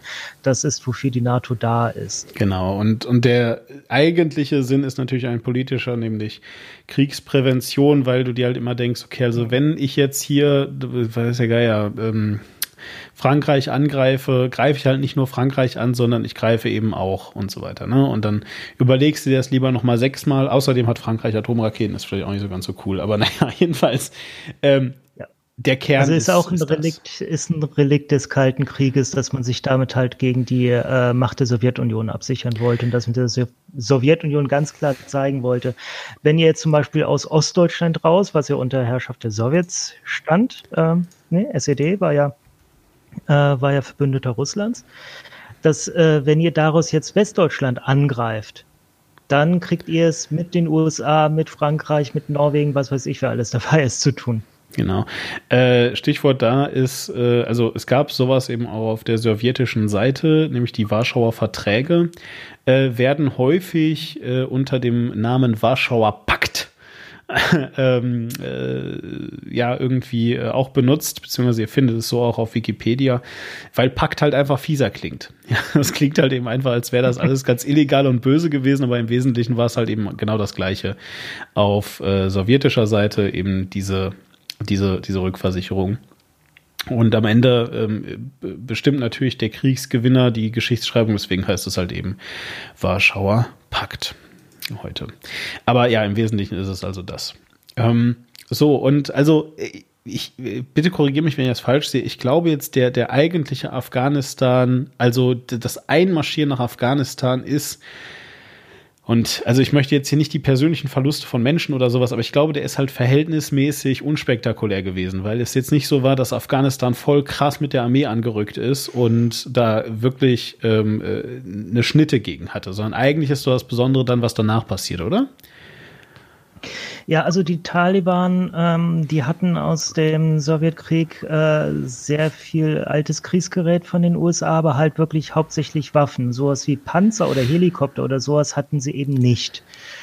Da ähm, da waren sie nicht mit versorgt. Das heißt, da hatten die USA dann äh, relativ leichtes Spiel und haben äh, wirklich innerhalb von wenigen Wochen das Land eingenommen. Äh, wo man hier einhaken kann, was äh, interessant gerade für uns ist, war dann nämlich die Wahrnehmung damals. Äh, ich erzähle es mal ganz persönlich, weil bei uns war es so, ich habe ja damals Mix gemacht. Also diese Sendung im offenen Kanal, wo äh, Katrin dabei war, die man heute als Cold Mirror kennt, äh, Nina Heinrichs, die heute äh, im WDR den Rockpalast mitmoderiert, gelegentlich, äh, äh, und halt meine Schwester und ich. Äh, wir hatten damals nach 9-11, also wir liefen nur alle zwei Monate, und wir waren relativ kurz vor äh, dem 11. September, nämlich Ende August, das letzte Mal gelaufen. Und für die nächste Sendung, Ende Oktober, hatten wir uns dann gedacht, okay, dann, äh, äh, also wir waren da auch alle sehr von mitgenommen. Es war so eine allgemeine Trauer, äh, so ein allgemeines, boah, wir sind alle angegriffen worden. Irgendwie hat man da sich total mitgefühlt und ähm, es war, gab eine ziemlich starke Solidarität zu Amerika. Und wir wollten dann halt äh, bei uns während der Moderation im Hintergrund eine amerikanische Flagge auf schwarzem Grund hängen haben. Kurz vor der Sendung gab es dann die Angriffe gegen Afghanistan und äh, das war halt wirklich so ein äh, Goliath springt auf David und ja. trampelt noch ein bisschen rum, ja. äh, dass wir davon doch sehr schnell wieder Abstand genommen haben. Also das war dann wirklich, äh, die Wahrnehmung war, äh, oh Gott, was macht ihr da? Äh, es war sofort diese, dieses Mitgefühl eigentlich weg. Hm, hm. Ja, ähm, ja, also genau, es, es, es, es war halt eben einfach, ähm, also ich glaube, was, was eben damals einfach diskutiert wurde, war eben, okay, wie kann jetzt eigentlich der Verteidigungsfall ausgerufen sein, wo es doch eben keine, kein Land gibt. Und dann gab es also eben diese Umdefinition von, naja, eben wie ich gerade sagte, jeder, der ähm, mit äh, den Terroristen kollaboriert, ist gleich, also jeder Staat, der den Unterschlupf ähm, bietet, ist gleichzeitig dann eben auch ähm, Feind von uns. Und also ich glaube, dass das Faszinierendste dabei war, dass ja, dass sich erstmal eigentlich alle Länder haben bieten lassen. Also die, ähm, äh, also also die europäischen Länder haben sich dann ähm, den äh, US-Amerikanern unterstellt und zwar unter einem äh, Bündnis, das dann äh, ISAF ähm, geheißen hat. Ähm, ich weiß gar nicht, was die ISAF äh, eigentlich, also was das heißt. Ich kenne nur den sehr, sehr lustigen Witz, den sich US-Amerikaner äh, erzählt haben, weil die ISAF halt ähm, ähm, klar gemacht hat, also natürlich unterstützen sie irgendwie äh, den Krieg dort im Sinne von, also sie, keine Ahnung, schützen Konvois und all diese Sachen, aber sie wollen halt keinen Angriffskrieg führen. Und ähm, äh, so dieser, dieser erste Charge, das waren halt eben vor allen Dingen US-amerikanische ähm, Soldaten, die also da äh, diesen, du hast ja gerade gesagt, diesen, diesen Goliath-Sprung oder so gemacht haben. Und deswegen äh, hieß die ISAF dann äh, lange unter US-amerikanischen Soldaten auch äh, I saw Americans fighting. äh, fand, ich, fand ich einen ganz lustigen Witz, ehrlich gesagt. Und ähm, ja, äh, genau, aber auf jeden Fall, und man kann aber eben sagen, also obwohl natürlich die ISAF ebenfalls einen ähm, General hatten, äh, also so, so ein Oberkommando hatten, äh, unterstand der am Ende wiederum halt den Entscheidungen des US-Militärs, weil die da halt federführend waren. Genau. International Security Assistance Force. Ah ja, genau. Ja, ne, also so. Und ähm, was die, was halt eben vor allem deren Aufgabe war, weil das war jetzt halt eben der Punkt.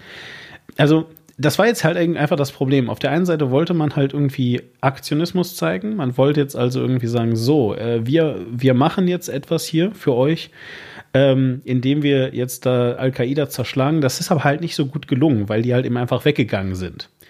So, und auf der anderen Seite konntest du jetzt aber nicht sagen, ja, okay, ähm, es gab jetzt keinen richtigen Krieg, wir gehen jetzt einfach wieder zurück, weil wir haben ja gewonnen, weil dann wären die wieder rausgekommen und hätten dir eine lange Nase gezeigt. Und aus diesem Grund ist daraus, und das ist halt sehr, sehr wichtig, einfach der, der längste äh, US-amerikanische Auslandseinsatz jemals geworden, der eben bis heute immer noch anhält.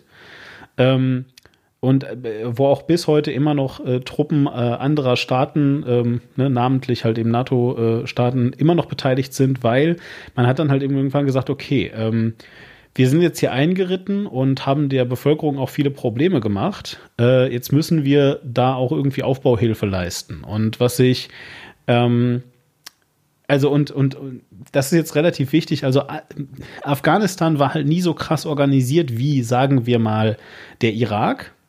Ja, und deswegen hat man da dann versucht, eine, naja, also das Land halt zu demokratisieren.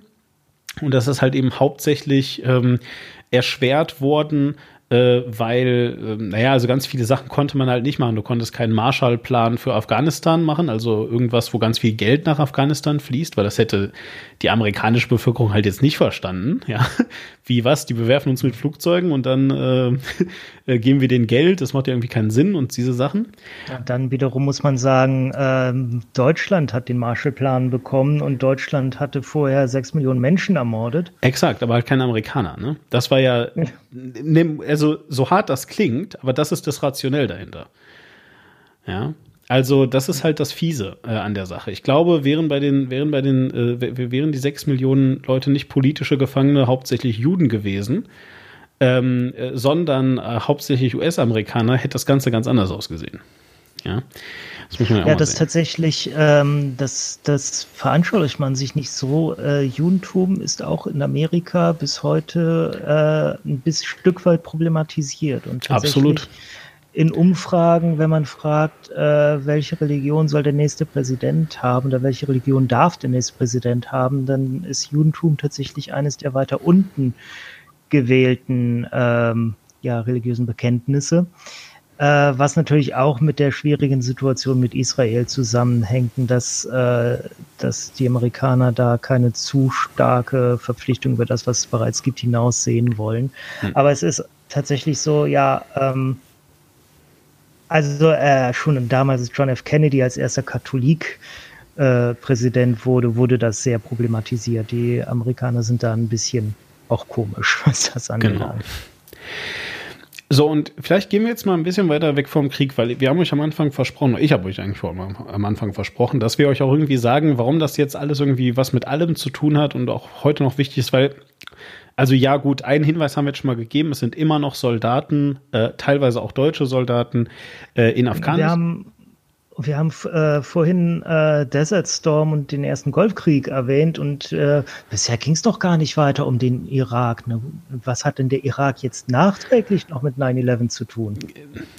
Äh, du meinst Afghanistan, weil, also, aber ja, äh, Irak. Nee, nee, tatsächlich Ach so. Irak. Ach so, ja, ah, ah, ja, ja, äh, genau, also genau daran, äh, genau dahin wollte ich jetzt gerade hinleiten. Also, also wie gesagt, ne, also abgesehen davon, dass auch heute immer noch ähm, Soldaten in Afghanistan sind, man versucht jetzt da halt irgendwie, also tatsächlich ist es so, dass äh, tatsächlich sogar unter der Rigide von ähm, äh, Präsident Trump, der ja gerade an der Macht ist, äh, es auch immer wieder zu Gesprächen mit, mit den Taliban äh, kommt, ja, äh, die dann immer mal wieder abgebrochen werden und dann doch wieder und so weiter. Wie gesagt, das ist jetzt auch äh, ja eigentlich fast schon tagesaktuell, deswegen kann ich dazu jetzt auch relativ wenig sagen. Aber auf jeden Fall, ähm, äh, man versucht also immer noch, Stand heute, 18 Jahre später, ähm, die, ähm, die, die, diesen, diese, dieses Afghanistan irgendwie zu stabilisieren, weil man natürlich, also was man auf gar keinen Fall will, ist, dass man da weggeht und äh, dass dann einfach alles wieder so ist wie vorher. Also, ne, ich meine, abgesehen davon, dass 18 Jahre einfach mal auch da Menschen gelebt haben, die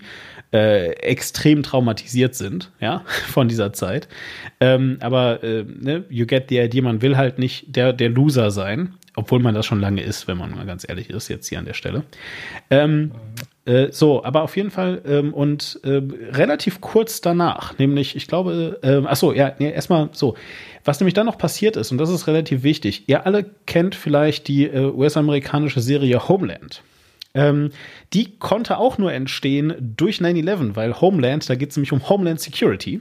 Und Homeland Security ist tatsächlich etwas, was direkt ähm, aus äh, 9-11 entstanden ist. 2002, ähm, als sich das Ganze dann das erste Mal gejährt hat, gab es da Gesetze, die also erstmal versucht haben, FBI und CIA unter Homeland Security, also unter einem Dach sozusagen zu vereinen, um halt eben äh, äh, das, das, das Heimatland äh, zu verteidigen. Ähm, und das hat aber dann nicht geklappt. Also FBI und CIA sind immer noch äh, einzeln, aber es gibt halt sehr, sehr starke Verbindungen natürlich dieser ganzen, äh, dieser ganzen äh, Security-Dienste, teilweise Geheimdienste und so weiter, äh, zueinander, damit man halt eben ähm, dass das Homeland besser schützen kann. Ich glaube, Homeland Security ähm, kümmert sich ähm, halt eben zum Beispiel auch um, um, um die, um die äh, Border Patrol und, und Border Security. Also es sind so die Leute, die ihr trefft, wenn ihr in die USA reinkommt, die euren ähm, Pass angucken und sagen, äh, ja, was wollen sie denn hier im Wesentlichen?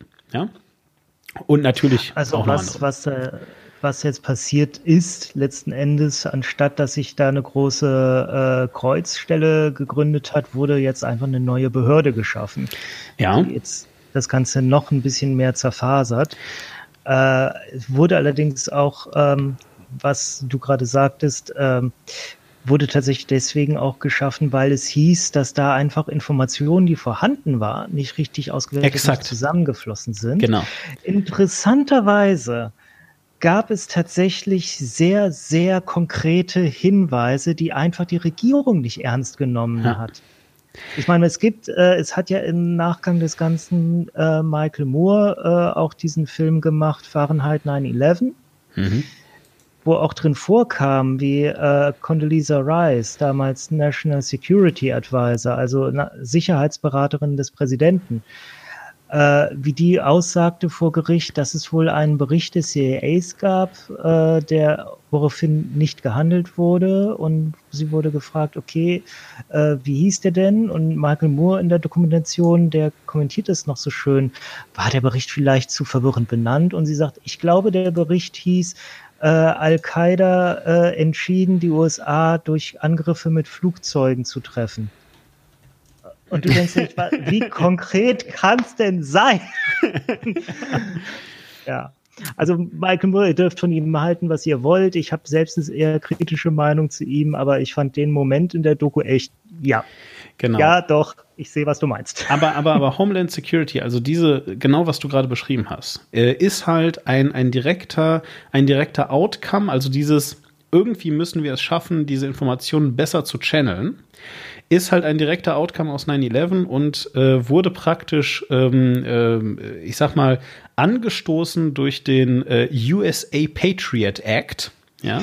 Den du uns versprochen hast, genau. sagst du uns heute, was der bedeutet. Genau, richtig, ne? Wo ich euch eben versprochen habe, dass ich euch heute sage, was der bedeutet. Ich habe ja schon von Backronyms geredet das letzte Mal. So, und also der USA Patriot Act äh, verabschiedet äh, 26. Oktober 2001 äh, ist ein äh, Akronym ähm, und bedeutet also folgendes: USA, ihr vermutet es bereits, ihr wisst ja, was USA heißt, nämlich Uniting and Strengthening America. Also, also äh, Amerika zusammenführen und stärken. Und jetzt Patriot steht nicht einfach nur für Patriot, sondern steht für American, äh, also äh, ne? Uniting and Strengthening America. Und jetzt jetzt kommt Patriot, by providing appropriate tools requiring, äh, sorry, uh, required to intercept and obstruct terrorism act. 2001. So, und ähm, ähm, also ne, hier kurz die Übersetzung. Laut Wikipedia ist Gesetz zur Einigung und Stärkung Amerikas durch Bereitstellung geeigneter, Instru äh, geeigneter Instrumente, um Terrorismus aufzuhalten und zu verhindern. Und warum ist das so wichtig? Weil, äh, wie gesagt, also Homeland Security und ganz viele weitere Maßnahmen basieren zumindest mal auf diesem Patriot Act, ja, und, und werden da mit einfach begründet. Und wenn ihr euch jetzt denkt, ja, aber mal im Ernst jetzt, ja, dann reden die halt miteinander. Ja, und? Ja, was soll's denn? Ist doch egal, das hat doch gar keine, das hat doch keinen. Dann googelt jetzt mal alle zusammen mit uns Edward Snowden. so, weil und, und das ist jetzt halt eben tatsächlich ein Witz, äh, also das ist so, so, so ein Treppenwitz der Geschichte. Diese, diese, ähm, äh, diese Zusammenführung von Geheimdiensten und diese Zusammenführung von Informationen und diese ganze Sache ähm, wird von den USA viel weniger ähm, kritisch gesehen als eben zum Beispiel in Deutschland. Das hat tatsächlich auch wieder Gründe aus dem Zweiten Weltkrieg, weil nämlich äh, bedauerlicherweise viele, viele Länder in Europa äh, und Deutschland äh, allen voran natürlich eine sehr, sehr gute Bürokratie hatten. Auch die Niederlande waren da sehr bekannt für. Und ähm, sie hatten sehr, sehr tolle zentralisierte äh, Register, wo zum Beispiel ganz genau drin stand, ob du Jude warst oder nicht. Und das war natürlich für die Nazis besonders interessant, weil die wollten ihn nämlich alle töten.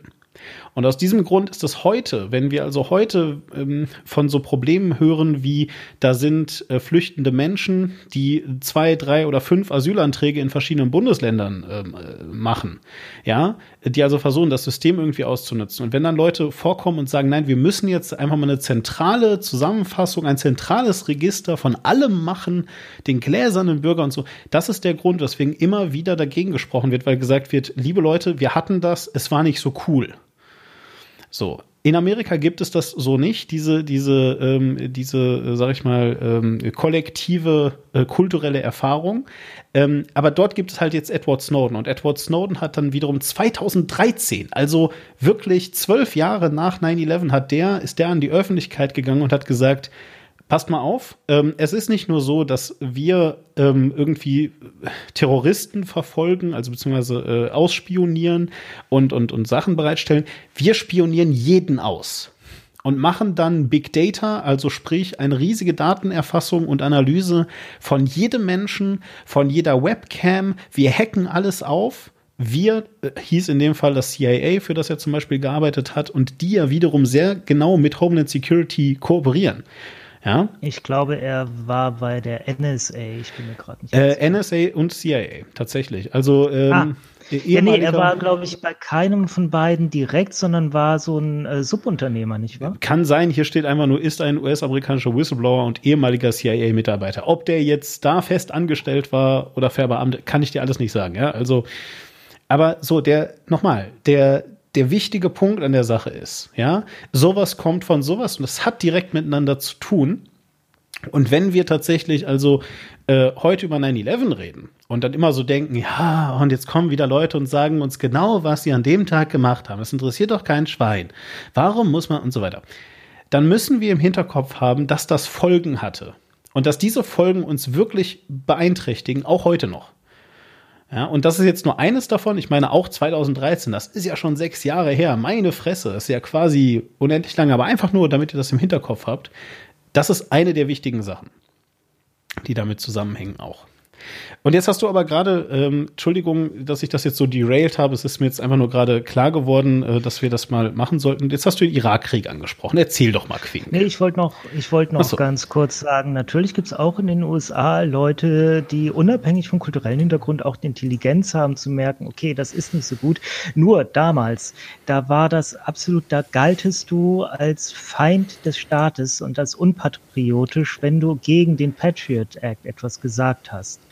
Also das, äh, es war absolut verpönt, das Ding zu hinterfragen, weil du, wir mussten jetzt alle zusammenhalten und zusammenstehen und gemeinsam etwas gegen die Terroristen tun. Deswegen die meisten Abgeordneten, die den, äh, die dem Act zugestimmt haben, haben ihn nicht mal gelesen.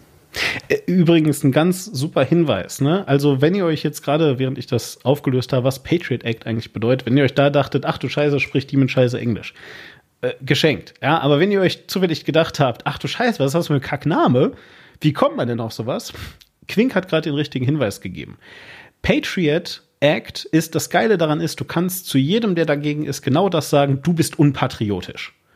Ja, und das ist ähm, in einer in einer medienkontrollierten und ich meine jetzt nicht äh, irgendwie hier ne Illuminatus und so, sondern ich meine jetzt einfach so in einer in einer Welt, die so stark mit Medien halt eben verbandelt ist, mit dem Internet und so weiter. Da sind solche solche Kampfrufe, du bist unpatriotisch, du bist und so weiter, ja, du bist du bist keine Ahnung ähm, ein Verräter am eigenen Volk und all diese Sachen. Äh, das sind starke Begriffe. Einfach. Und deswegen ist das auch so wichtig, dass das Ding Patriot Act heißt, weil wenn du dagegen bist, bist du leider unpatriotisch. Und wer will das schon sein? Und damals war es super wichtig, in Amerika ja, Patriot zu sein, denn Amerika Klar. ist gerade angegriffen worden und da musste man jetzt gefälligst als Land komplett zusammenstehen und wer irgendjemand äh, engagiert sich da in eine andere Richtung. Und das äh, hat George W. Bush dann weiter ausgenutzt, denn schon vor 9-11 gab es erste Anspielungen und äh, man hat mal geguckt, okay, äh, Richtung Irak. Äh, also der Name Saddam Hussein war durchaus einer, der schon gefallen ist ne, damals Präsident des Iraks, dass, dass, äh, dass George W. Bush den als Gegner von Amerika betrachtet.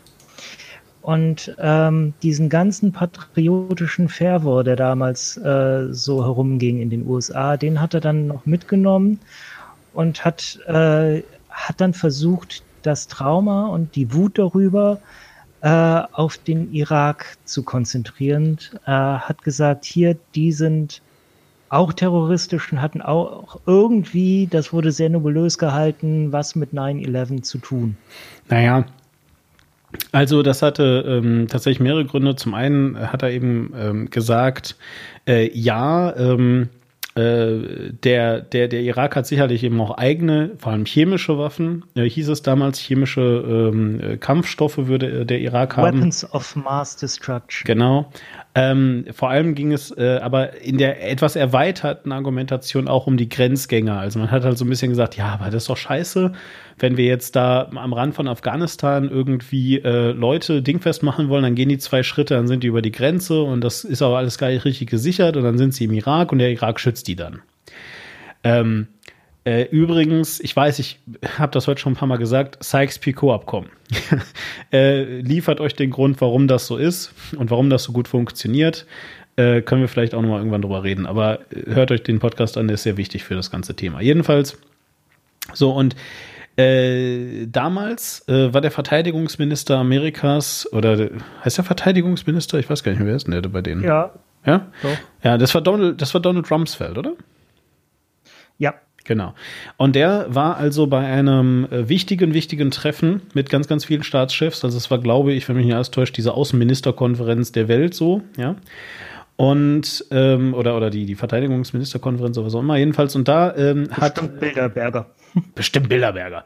Bestimmt ja. Rothschilds oder so. Jedenfalls, also, ähm, ähm, äh, so, äh, er war also auf einer wichtigen Konferenz, keine Ahnung, müsst ihr jetzt auch nachgoogeln. Äh, wichtig ist nur, ähm, da war unter anderem unser Außenminister. Und unser Außenminister, also unser heißt der Deutsche, der Deutsche Außenminister. Der deutsche Außenminister Joschka Fischer. Joschka Fischer. genau der. Äh, denn damals hatten, hatte Deutschland eben eine rot-grüne Regierung, also SPD und äh, die Grünen waren an der Macht und Joschka Fischer war ein sehr, sehr wichtiger Mensch bei den Grünen. Ich glaube sogar Parteivorsitzender, oder? Ja. Genau. Ja. Und ähm, äh, ja, war also eben halt, wie gesagt, äh, der Außenminister, während äh, Gerhard Schröder der Bundeskanzler war. Und äh, der Joschka hat eine kleine Rede da gehalten und es gibt einen sehr, sehr, sehr, sehr, sehr, sehr extrem wichtigen Auszug aus dieser Rede. Und den hören wir uns jetzt mal kurz in voller Länge an. Das sind 30 Sekunden. Ähm, äh, hört euch das mal an, was der Joschka uns zu sagen hat. Und wir verdanken den USA unsere Demokratie. Die USA sind unverzichtbar für Frieden und Stabilität, aber für Deutschland haben sie eine ganz besondere Bedeutung, weil wir uns von den Nazis nicht selbst befreit haben und weil wir unsere Demokratie ohne ihre Hilfe nicht aufgebaut hätten. Nur meine Generation hat dabei gelernt, you have to make the case. And to make a case in the democracy, you must convince by yourself. Excuse me, I'm not convinced. This is my problem. And I cannot go to the public and say, oh, well, let's go to war because there are reasons and so on. And I don't believe in that. Genau. Sorry, I'm not convinced, hat er da gesagt. Also er wechselt ja. im, im äh, fließenden äh, Gespräch, was eigentlich auch simultan übersetzt wird natürlich für alle Anwesenden. Und jetzt, wo ich dieses Zitat gehört habe, weiß ich nämlich auch, wo das ist, wovon du da redest. Das war vor der UN. Ah ja. Und das war tatsächlich kein Treffen der, ähm, der Verteidigungsminister, sondern der Außenminister. Es genau. war nicht äh, Rumsfeld, sondern Colin Powell, der da gerade, obwohl er innerhalb der Bush-Regierung als Skeptiker, äh, was Irak anbelangt, äh, galt, hat er da gerade äh, ein Plädoyer dafür gehalten, warum der Irak unbedingt angegriffen werden muss und hat die angeblichen Beweise dafür, dass der Irak über Massenvernichtungswaffen äh, verfügt, gezeigt und äh, dass der Irak vorhat, diese alsbald auch einzusetzen. Ich kann dir nur sagen, also du magst da sicher recht haben, aber Donald Rumsfeld saß zumindest im Publikum. Also äh, das saß. soll er ruhig tun. Nein, nein, nein, nein. Ich, also ich weiß das nur deswegen, weil ich, weil ich halt das Video dazu gesehen habe und ich habe ihn halt einfach erkannt. Also er saß da halt so rum und äh, hatte einen Knopf im Ohr und so weiter. Also äh, kann sein, dass ich mich dann äh, da jetzt halt eben geirrt habe. Ist ja auch eigentlich aber auch verhältnismäßig egal. Dann war es halt eben die UN, was auch immer für eine Konferenz, Sicherheit vielleicht, keine Ahnung. Ähm, so, ja, genau. Also ja, aber, aber ne, das ist ein historischer Satz von Joschka Fischer, ein historischer Satz äh, der Deutschen, nämlich I am not convinced. Ja, das war ähm, tatsächlich, ähm, ist das wirklich um die Welt gegangen, dieser Spruch. Und äh, sorgte also eben dann dafür, dass Deutschland sich äh, zum Beispiel entgegen, äh, ich glaube, Frankreich hat äh, da gerne mitgemacht damals, äh, aber entgegen einiger anderer ähm, äh, EU-Staaten sich eben nicht für den äh, Irakkrieg äh, zur Verfügung gestellt hat und deswegen auch nicht in den Irak gegangen ist. Genau, der gra jetzt gerade erst diese Woche verstorbene Jacques Chirac war damals ganz vorne dabei, äh, öffentlich zu sagen, Mr. President, uh, we're not following you. Also wir gehen nicht mit Ihnen in diesen Krieg, weil wir nicht glauben, dass dieser Krieg gerechtfertigt ist. Echt jetzt? Frankreich ist nicht mitgegangen? Bin ich blöd? Ist das so? Nee, tatsächlich, ähm, Gerhard Schröder war es, der damit angefangen hat, aber ja. in der amerikanischen Wahrnehmung war es dann viel stärker äh, Frankreich. Ach. Und deswegen. Ja, ja, bitte erzähl das, das ist gut. Lustiges Detail, genau. Und ich, ich glaube, ich komme jetzt genau dem, was du gerade hören willst. Ja, ja. Deswegen haben die empörten äh, Kongressabgeordneten in den USA in der Kongresskantine ihre French Fries, was halt einfach der amerikanische Name für Pommes ist, umbenannt in Freedom Fries. Genau, weil was ihr natürlich verstehen müsst, warum, warum Pommes, ja, weil ähm, äh, das, ich glaube, ein belgisches ähm, äh, Gericht war ursprünglich. Belgien äh, sehr, sehr französischsprachig und ähm, ähm, also großen Teilen zumindest. Und da heißt es Pomme de terre.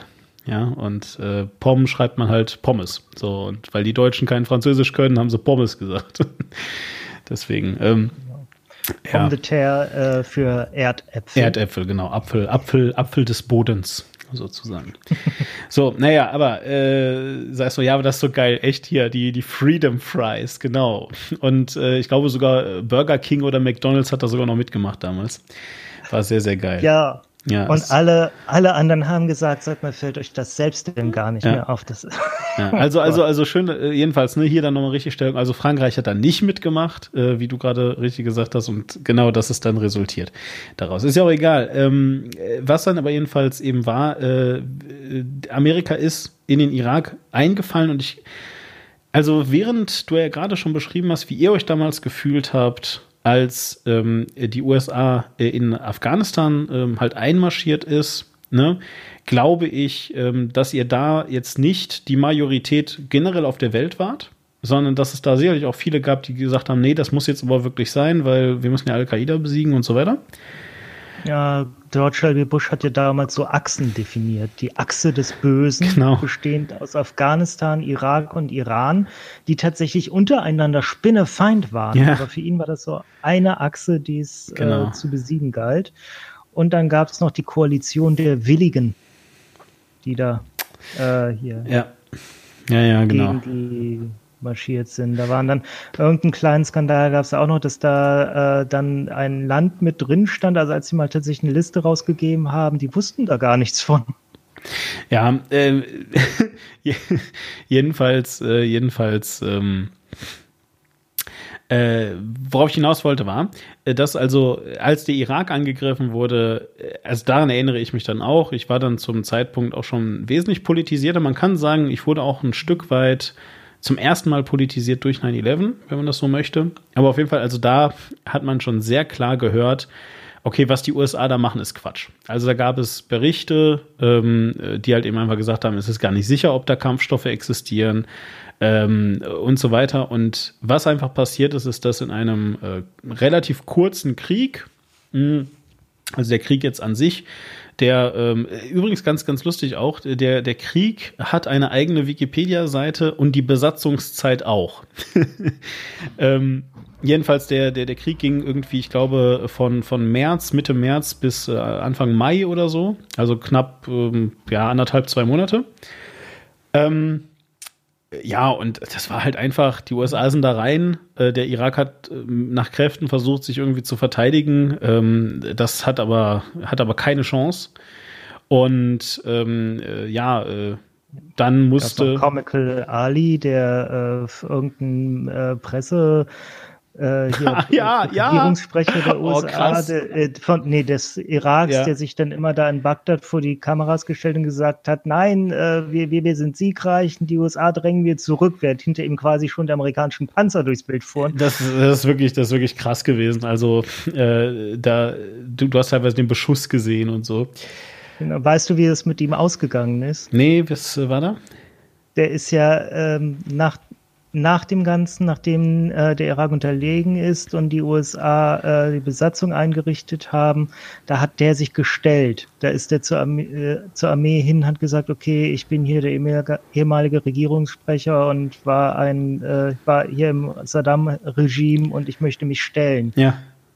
Und die haben äh, in seine Akte geguckt und haben ihn direkt wieder nach Hause geschickt äh, und haben ihm gesagt, Entschuldigung, Sie sind nicht wichtig genug, Sie interessieren uns nicht.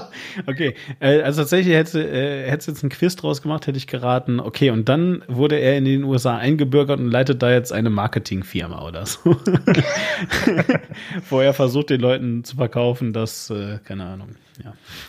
Head and Shoulders nicht zieht in den Haaren und nicht brennt in den Augen oder so. Nee, er ist Sprecher von Donald Trump. genau, auch gut, ja. Gut, ähm, äh, so, und der, der, so, und, und diese, diese irakische Besatzungszeit ist deswegen so tragisch, weil eben ganz viele Dinge da äh, von ähm, da, daraus wieder entstanden sind, die auch auch wieder einen Einfluss natürlich auf, die, auf das heutige äh, Leben haben. Vor allen Dingen hat aber die USA erneut versucht, was sie schon in Afghanistan gemacht hat. Wir erinnern uns, Afghanistan, die USA kommt da rein, die, in Anführungszeichen, Regierung ähm, zieht sich zurück und die USA versuchen da eine Demokratie aufzubauen.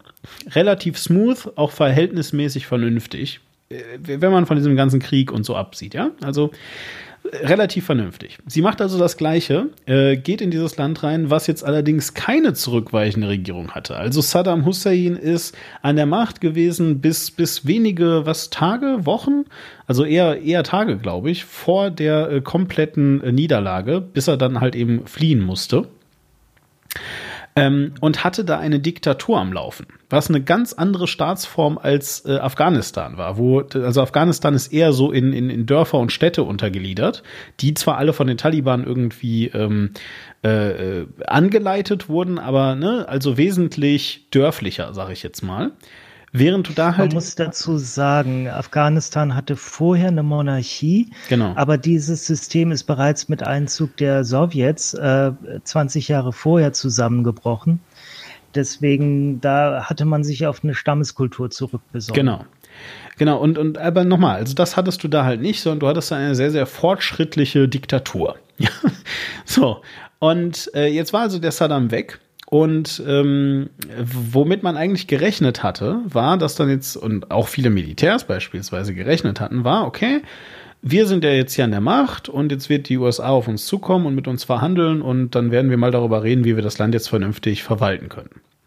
Was die USA gemacht hat, ist, jedwede, ähm, äh, also alle Leute, die irgendwas mit dem Saddam zu tun hatten, irgendwas mit der Regierung zu tun hatten, abzusägen ähm, und äh, zu verhindern, dass die irgendwelche Ämter haben können. Ähm, einschließlich, wenn du mal im Militär warst.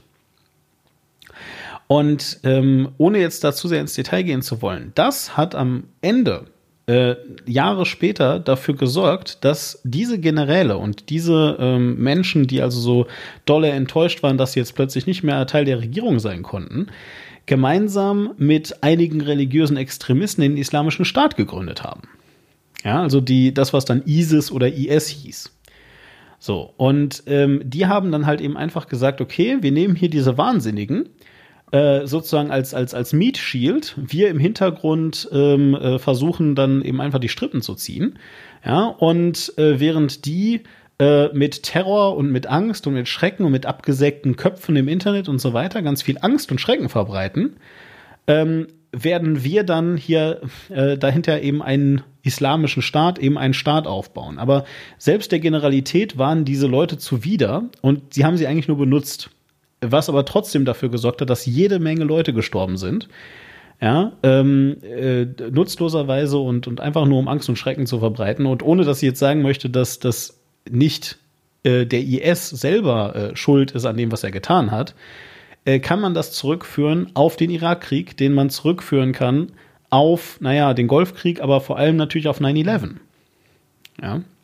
Also man auch muss da. Auch klar sagen, äh, die USA dachten wirklich, sie werden als Befreier äh, genau. dort begrüßt und sie brauchten keinen großen Nachfolgeplan, sondern äh, die dachten, das ist wie Deutschland, das richtet sich dann selbst ein. Nur in Deutschland da haben sie die Nazis quasi im Amt gelassen. Also die Leute, ja. die vorher in der NSDAP waren, die wurden, sind einmal durch ein äh, Umkultivierungsprogramm gegangen. Man hat es äh, Entnazifizierung genannt. Genau, und dann bekamst du da einen Persilschein, dass du reingewaschen warst und dann durftest du wieder äh, Richter sein, durftest du wieder Beamter sein, was auch immer.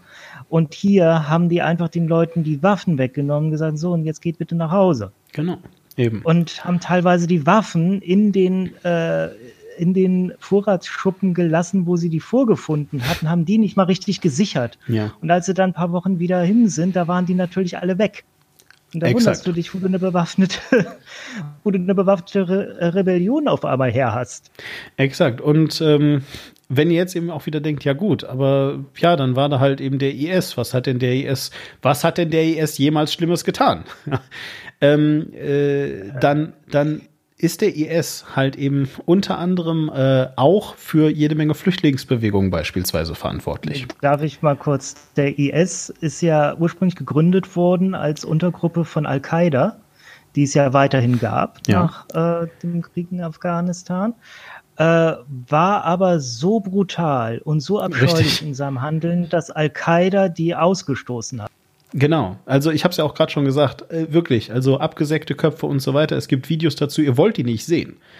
Die sind äh, super widerwärtig und viele Städte, gerade zu Beginn des IS, wo, wo der IS also noch ganz neu waren, ähm, da, da gibt es also Berichte von Soldaten, teilweise der, der irakischen Armee, die sich äh, kampflos ergeben oder halt eben zurückgezogen haben, äh, aus, aus eigentlich gut zu befestigenden Städten, weil einfach ein paar IS-Kämpfer hingekommen sind. Die haben dann irgendwie drei Leute mitgebracht, denen sie live den Kopf abgesäbelt haben, vor deren Augen und gesagt haben, wir fahren jetzt weg, wir kommen morgen wieder, wenn ihr dann noch da seid, passiert mit euch dasselbe. So. Ja, und ähm, das ist wirklich ähm, äh, ja von der von der Monstrosität her nicht nicht zu äh, nicht zu überbieten, zumindest oder schon zu überbieten bestimmt, aber auf jeden Fall ist es ganz schrecklich. Das ist was ich sagen möchte. Ähm, ja, genau, nein, aber auf jeden Fall und aber die sind natürlich eben auch wieder dafür verantwortlich, dass es dann wiederum Flüchtlingsbewegungen gab, ja, die dann ja tatsächlich am Ende wieder Deutschland getroffen haben und die EU und überhaupt und wiederum Diskussionen sind. Also ihr seht, auch das hängt wieder natürlich sehr, sehr, sehr lang, ja, aber mit 9-11 zusammen. Und an der Stelle würde ich gerne äh, wieder ein Stück zurückgehen. Zurück in, also der Irakkrieg, das war alles 2003 und dann die Jahre danach, weil äh, die USA haben dann natürlich noch Jahre dran rumgefriemelt, den Sauhaufen, den sie da angerichtet haben, irgendwie wieder zu kitten.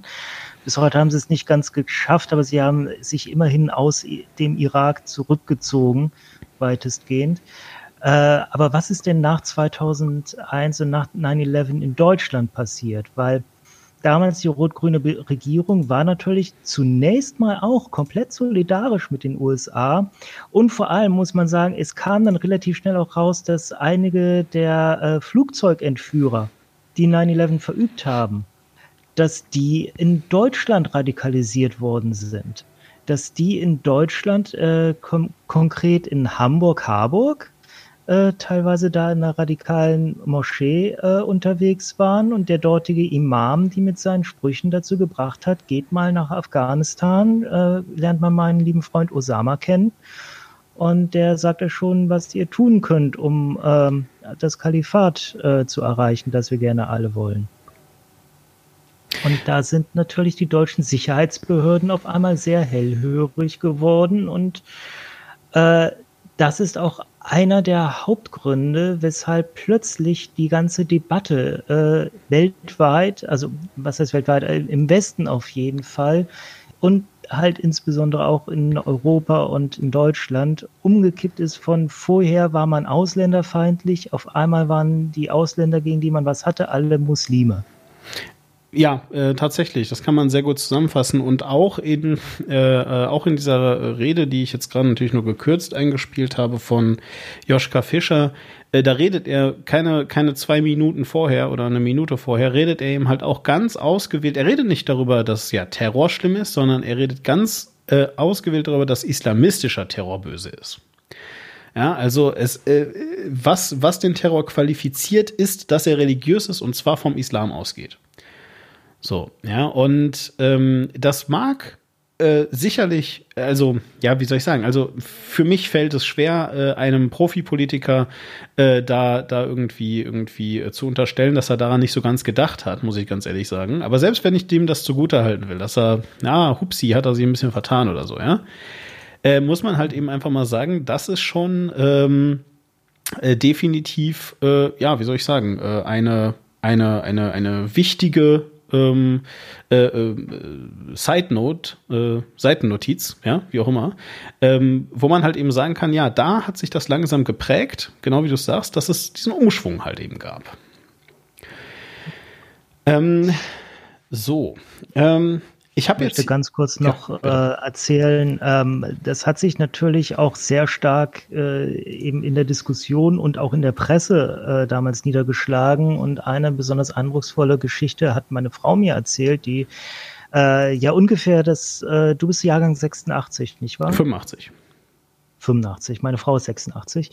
Äh, also ein Jahr noch jünger als du. Ui. Und, und die, ähm, ja, ich weiß, ein junges Mädchen, das ich mir da angelacht habe. Äh, und sie hat halt damals äh, so eine äh, Mädchenzeitschrift gelesen. Ich glaube, es war sogar die Mädchen, ich weiß es nicht genau.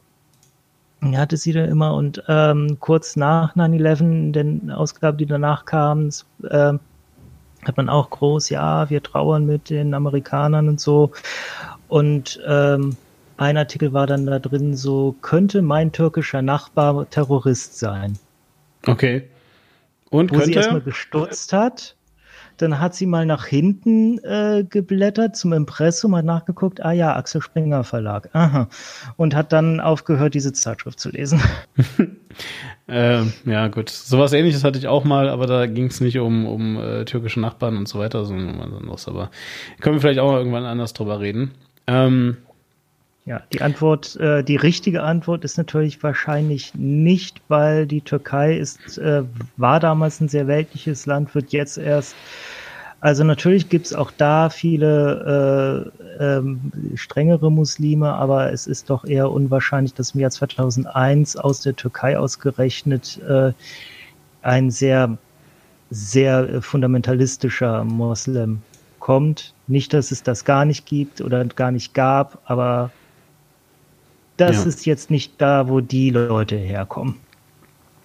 Ja, kann man wohl so sehen. Gut, ähm, ich möchte jetzt noch mal so ein bisschen, weil wir jetzt auch langsam mal zum Ende kommen. Also wir, wir haben euch jetzt auf jeden Fall schon mal so ein bisschen aufgezeigt. Ja, also ähm, 9/11 äh, mag vielleicht, wenn ihr auch gerade wenn ihr noch ein bisschen jünger seid, ähm, für euch jetzt erstmal so gar nicht diesen direkten Bezug haben. Ja, vielleicht sagt ihr euch auch, okay, das ist auch wirklich lange her und ähm, äh, mittlerweile gibt es ja auch äh, diese Sachen und vielleicht sagt ihr eben auch, ja, und Edward Snowden, auch das finde ich übertrieben. Äh, Flüchtlinge, ich mag Flüchtlinge, ist doch gut. Also, ja, flüchtende Leute sollen bitte herkommen, das ist doch nett. Ähm, auch das ist für mich kein Problem.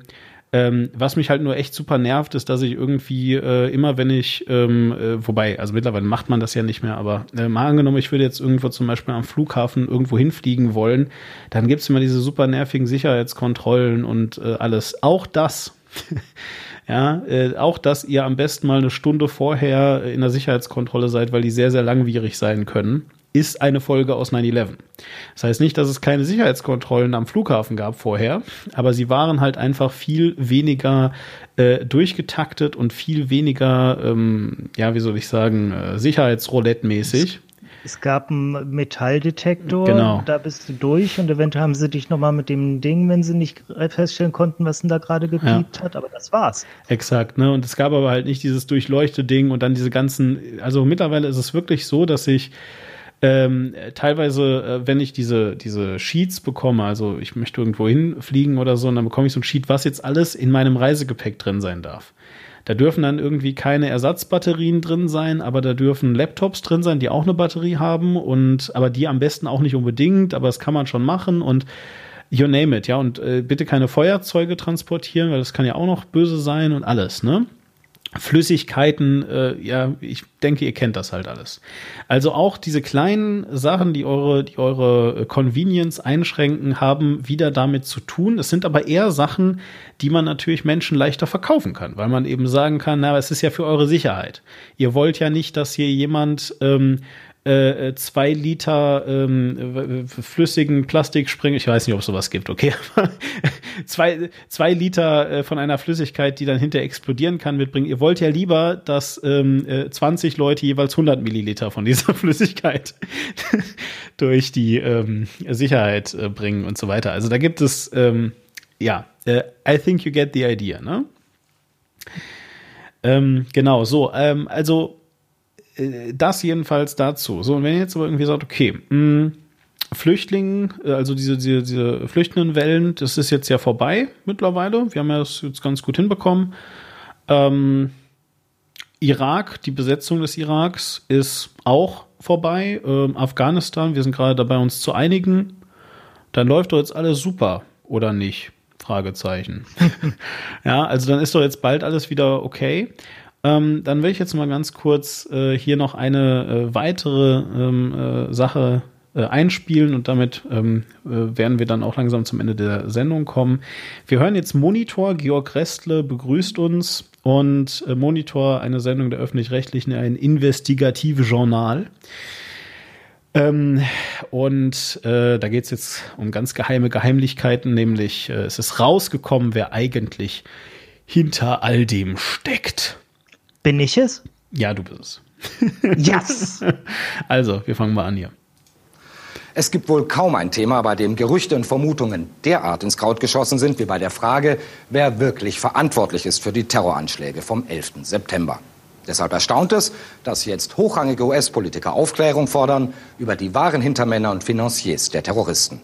Politiker, die Einblicke hatten in brisante Dokumente, die bis heute von der US-Regierung unter Verschluss gehalten werden. Genau. Ja, also äh, ganz doll investigativ, auch ein bisschen verschwörungstheoretisch und so, ne, so eieiei, neue Sachen, niemand hat damit gerechnet, niemand wusste irgendwas. Was ist da vorgefallen? Quink, hast du eine Idee? Was, was wird ein Monitor rausgefunden haben? Ähm, Reptilienmenschen. genau. Ich kann es mir nicht anders vorstellen. äh, ja, vielleicht, also wirklich, ähm, ähm, ich, ich hatte äh, erst versucht, für heute noch die Hoax Mistress hier reinzubekommen. Das ist eine Podcasterin, die den äh, zusammen mit dem Hoax Master ähm, den Podcast Hoaxilla macht. Ähm, und da wollten wir auch noch so ein bisschen über 9-11-Mythen reden. Ich habe das jetzt heute mal so ein bisschen rausgelassen.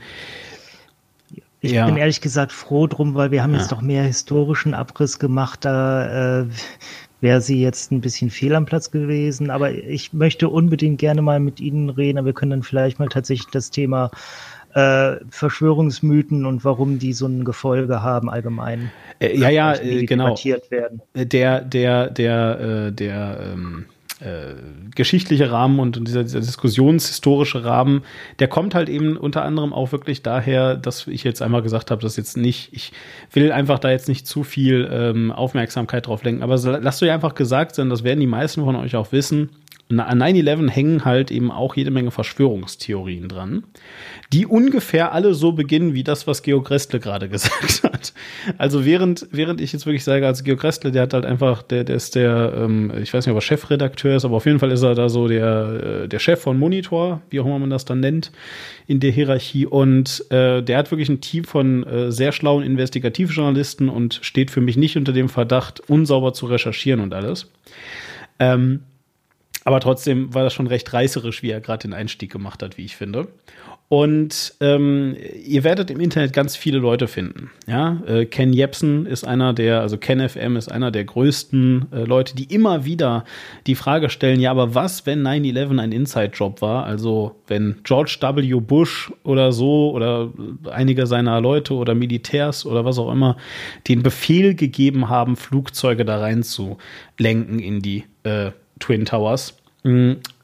Ja, und also was soll ich dazu sagen? Das ist äh, extrem geschmacklos und führt auch völlig an der Diskussion vorbei, weil am Ende geht es wirklich jetzt nicht mehr darum, ähm, äh, wie das passieren konnte. Da, da haben wir jetzt einfach mittlerweile Belege, die äh, ausreichen. Die Frage ist doch vielmehr, wie wird es heute ausgeschlachtet?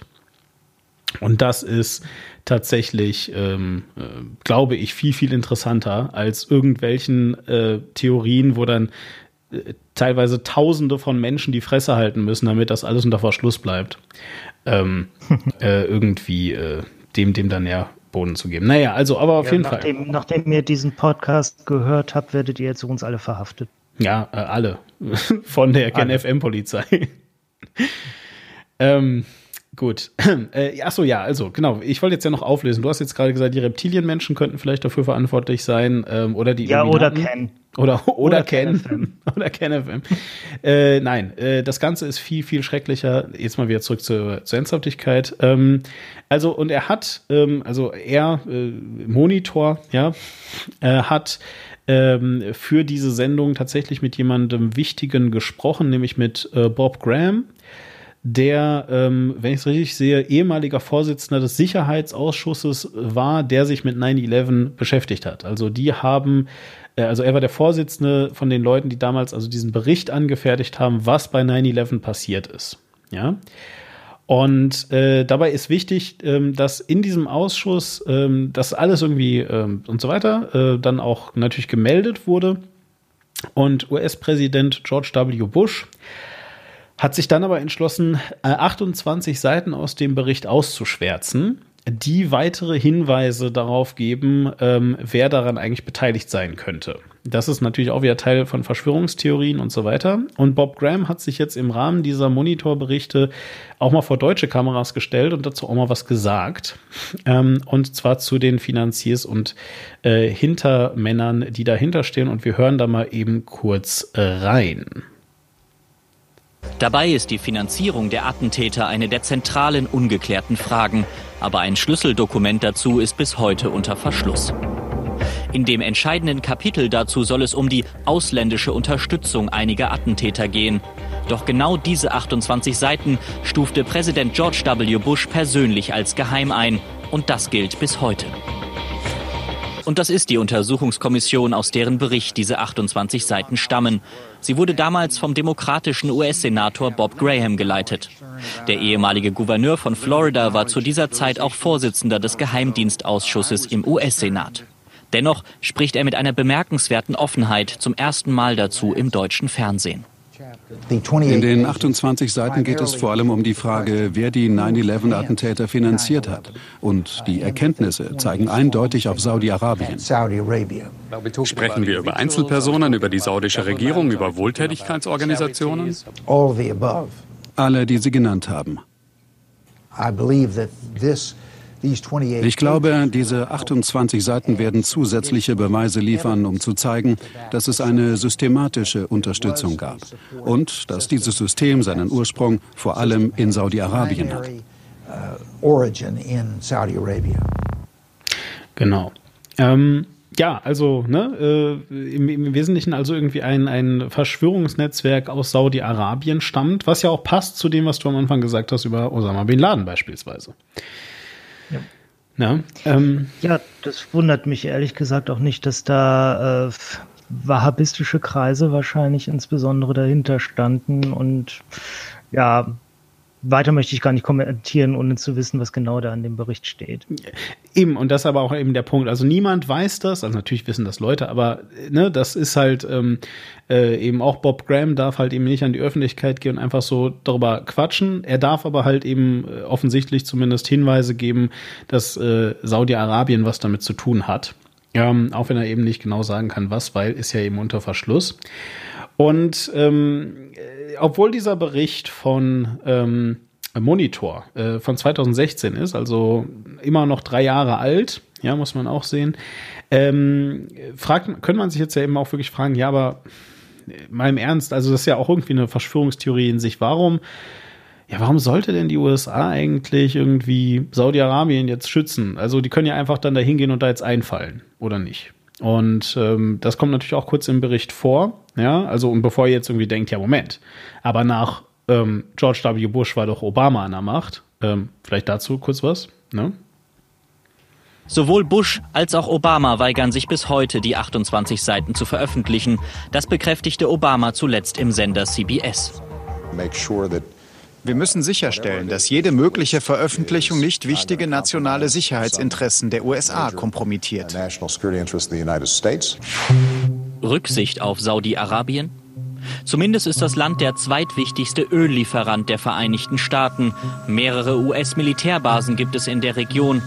Seit 2010 haben die USA und Saudi-Arabien Rüstungsgeschäfte in Höhe von 100 Milliarden Dollar vereinbart. Genau. Und jetzt kommen wir endlich zu dem letzten Ding, wo ich euch am Anfang gesagt habe, ja, aber irgendwie, ähm, äh, das hat selbst heute noch einen äh, Einfluss. Am 17. September diesen Jahres ähm, passiert es, dass äh, es Drohnenangriffe, ähm, ähm also, also dass äh, Menschen mit Drohnen Ölfelder in Saudi-Arabien ähm, lahmlegen, also anzünden, glaube ich im Wesentlichen. Und dass das wiederum äh, den Ölpreis extrem in die Höhe schnellen lässt und gleichzeitig Saudi-Arabien in ziemliche Panik versetzt. Die ähm, größte Raffinerie von Saudi-Arabien. Genau. Genau. Und schwuppdiwupp, schon sind wir nämlich wieder in dem Gespräch. äh, dass die USA jetzt eben auch sagen, also, ne, dass die USA da äh, äh, den, den, den Außenminister hinschicken, dass die da irgendwie sagen, man muss da mit ganzer Härte und so dagegen vorgehen und so weiter. Also auch hier sehen wir ähm, sozusagen ein, ein eben, also das ist, was gemeint ist mit diesem systematischen ähm, Versagen der USA bei der Aufklärung von 9-11, weil sie sind gezwungenermaßen praktisch auf diesem Auge blind, weil sie auf der einen Seite halt eben ähm, äh, ja bedauerlicherweise irgendwie äh, krasse Öldeals äh, mit denen haben und weil Saudi-Arabien einfach ein sehr wichtiger Öllieferant der Welt ist. Und auf der anderen Seite aber auch krasse Waffendeals. Also sie verkaufen denen halt auch viel für äh, ihre Kriege, äh, die sie so führen oder führen lassen, je nachdem. So. Also, ihr seht, ähm, 9-11 und diese ganzen Verbandlungen ähm, sind, bis heute, äh, sind bis heute alle aktuell. Und das ist mehr als, ja, das ist jetzt schon so lange her, dass irgendwelche Kinder, die damals nicht geboren waren, jetzt 18 sind. Äh, Im Zweifel ist das äh, Leute, die damals nicht geboren waren oder noch Säuglinge waren, gehen jetzt in den Krieg beziehungsweise eben nach Afghanistan für die USA. Ja, das ist auch oder lernen, dass, dass diese oder lernen, dass diese Anschläge, die eben aller Wahrscheinlichkeit nach komplett politisch motiviert waren, hm.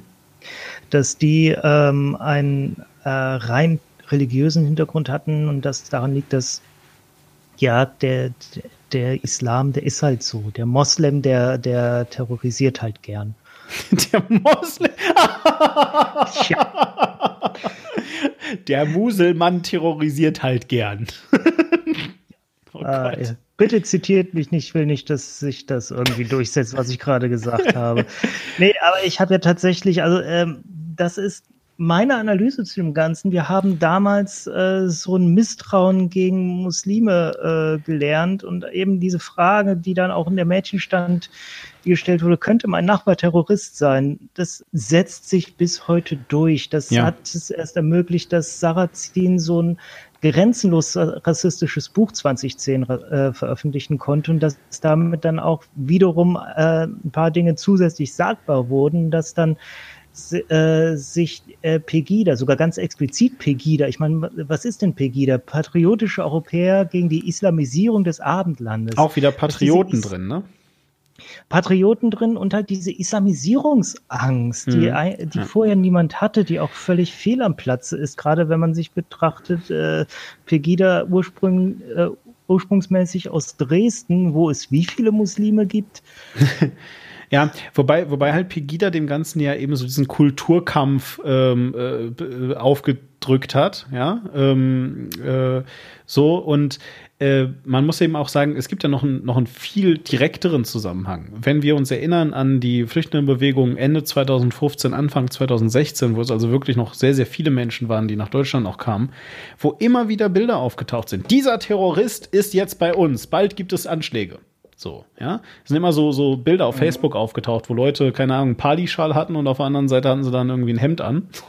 denkst du so, ja, okay, Leute, Leute, Leute hatten mal ein anderes Leben, ja, und waren mal woanders. Erstmal erkenne ich nicht, dass der Typ ein Terrorist ist auf dem Bild.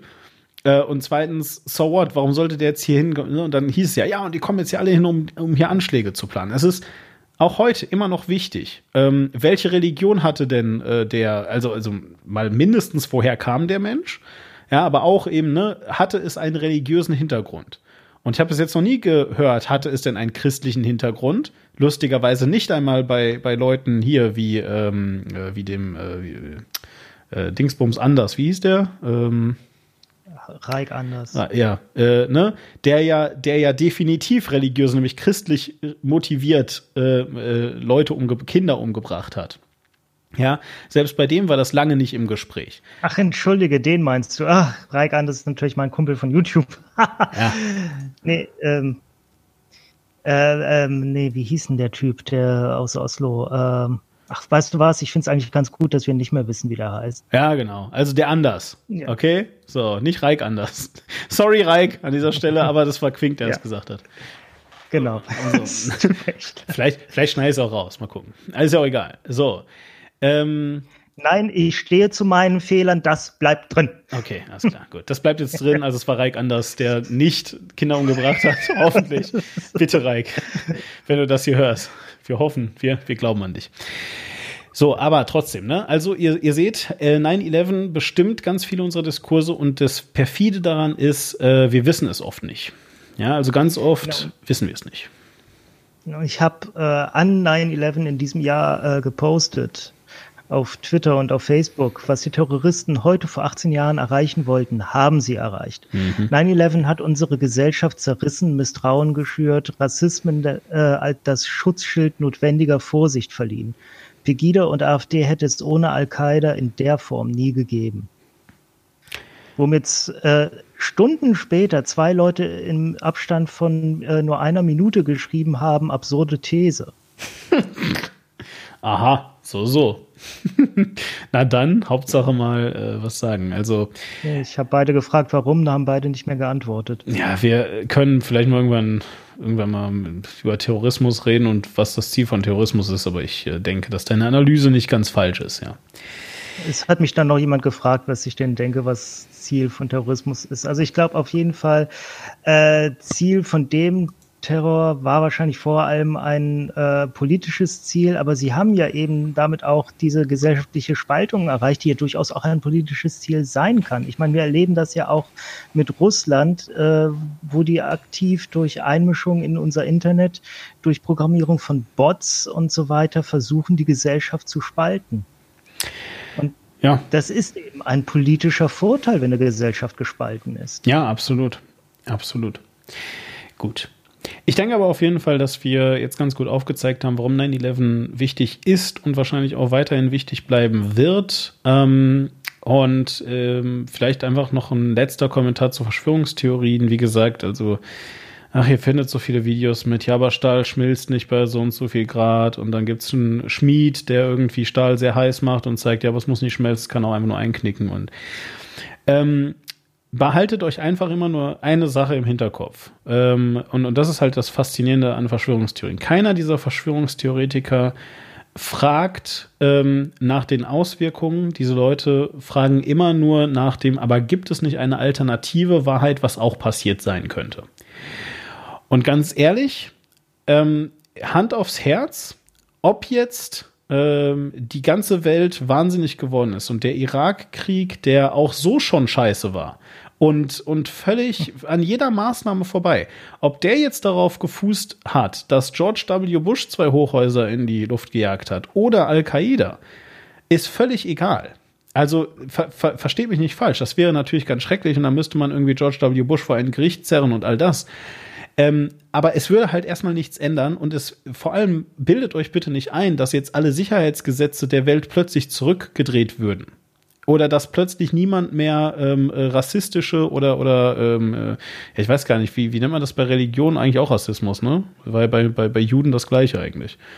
Ähm, also es gab jetzt kürzlich erst eine Erklärung, dass äh, von verschiedenen Wissenschaftlern, dass es keine Mesch Menschenrassen gibt und deswegen der Begriff Rassismus ja. falsch ist. Ja. Insofern man man benutzt den Begriff Rassismus heutzutage ja vor allem für äh, genau ja eben für gruppenbezogene genau, Diskriminierung. Für, ja, und, und Menschenhass. Ne? Also jedenfalls ähm, eben, eben dieser ganze Rassismus gegen, äh, äh, gegen, gegen äh, Muslime beispielsweise und so weiter. Ne? Ähm, das würde nicht alles plötzlich aufhören, nur weil jetzt die Wahrheit rausgekommen ist. Ja, und aus diesem Grund wäre es vielleicht echt mal viel wichtiger, ähm, dass ihr, solltet ihr auch solche Verschwörungsgedanken haben, euch mal ein bisschen zurücknehmt, kurz zurücklehnt und vielleicht auch auf den einen oder anderen Tweet verzichtet, äh, der 9-11 dann rauskommt mit jetzt gleich sagen wieder alle, was sie da gemacht haben und welche Pizza scheiße war. Oh, es ist so unwichtig und scheiße, ich habe keinen Bock mehr. So, Wenn ist du keinen Bock mehr hast, dann ja. geh für den Tag aus dem Internet, dann hast du deine Ruhe. Exakt. Also ist alles wesentlich wichtiger, als man so denkt. Und ich hoffe natürlich sehr, dass wir wenige Zuhörer haben, die so denken und dass wir viele Zuhörer haben, die nochmal auf die Links klicken und sich, ähm, ich habe auch ein paar Listen äh, angehangen, die euch noch irgendwie so ein paar Gesetzespakete in Deutschland zum Beispiel auch zeigen, die einen direkten Einfluss von 9-11 haben, die auch wirklich ähm, teilweise bis 2016 gehen und so. Also das ist jetzt nichts, was alles ur, ur, uralt ist, sondern, ne? Da sind viele, viele Sachen passiert. Ja, ja. Rasterfahndung, Schleierfahndung, was es da so alles gab. Ja. Und, und wir haben heute teilweise gibt. Ja. Ja, und wir haben, gut, ich meine jetzt, also die Schleier, also äh, Rasterfahndung war ja eher etwas, was man bei der RAF eingesetzt und dann später äh, einfach nochmal gemacht hat. Aber vielleicht jetzt ein anderes Thema. Naja. Gut. Ich bin äh, soweit fertig. Ich glaube, das war's, ne? Ja, haben wir schon ein Thema fürs nächste Mal? Nö, also wir, ähm, ich könnte jetzt das vorschlagen, aber ich denke, ich lasse das offen und äh, wer ein Thema hat, der darf gerne eins einschicken, denn wir haben ja eine Nummer, wo man sich melden kann. Wir haben auch ansonsten äh, Twitter und so weiter, wo man sich melden kann. Aber sag du doch einmal die Nummer. Ja, genau. Also zum einen mal, äh, die Nummer findet ihr in eurem äh, Podcast-Fetcher, hier äh, Feed, Feedcatcher, Dings, Podcatcher. Das ist das Wort, was ich so. Äh, in eurem Podcatcher, äh, weil nämlich in dem Podcast steht die drin. Sie lautet plus 41765171337. Ihr könnt das entweder sehr lange, sehr langsam abspielen oder immer wieder, um das zu hören, oder ihr lest sie da. Ihr könnt auf äh, http://war-klar.de äh, mit HTTPS natürlich, ja, könnt ihr äh, da, da dahin und äh, könnt da auch Kommentare verfassen. Äh, wir haben äh, auch E-Mails bekommen. Das macht ihr am besten an die info at war-klar.de. Also da könnt ihr mir auch äh, Mails schreiben mit Themenvorschlägen und so. Die werden auf jeden Fall mit beachtet. Äh, wie gesagt, wir haben da schon welche bekommen, auch mit nettem Feedback von ähm, von, von, von den Leuten und so. Ähm, genau, und ja, ansonsten halt eben Twitter ist äh, @lequink. Das ist äh, Quink. Das bin ich. Hallo. Oder Demon, das bin ich. Und äh, auch die beiden Links findet ihr, falls ihr nicht genau wisst, wie man zum Beispiel Demon schreibt, äh, findet ihr auch in eurem Podcatcher direkt verlinkt.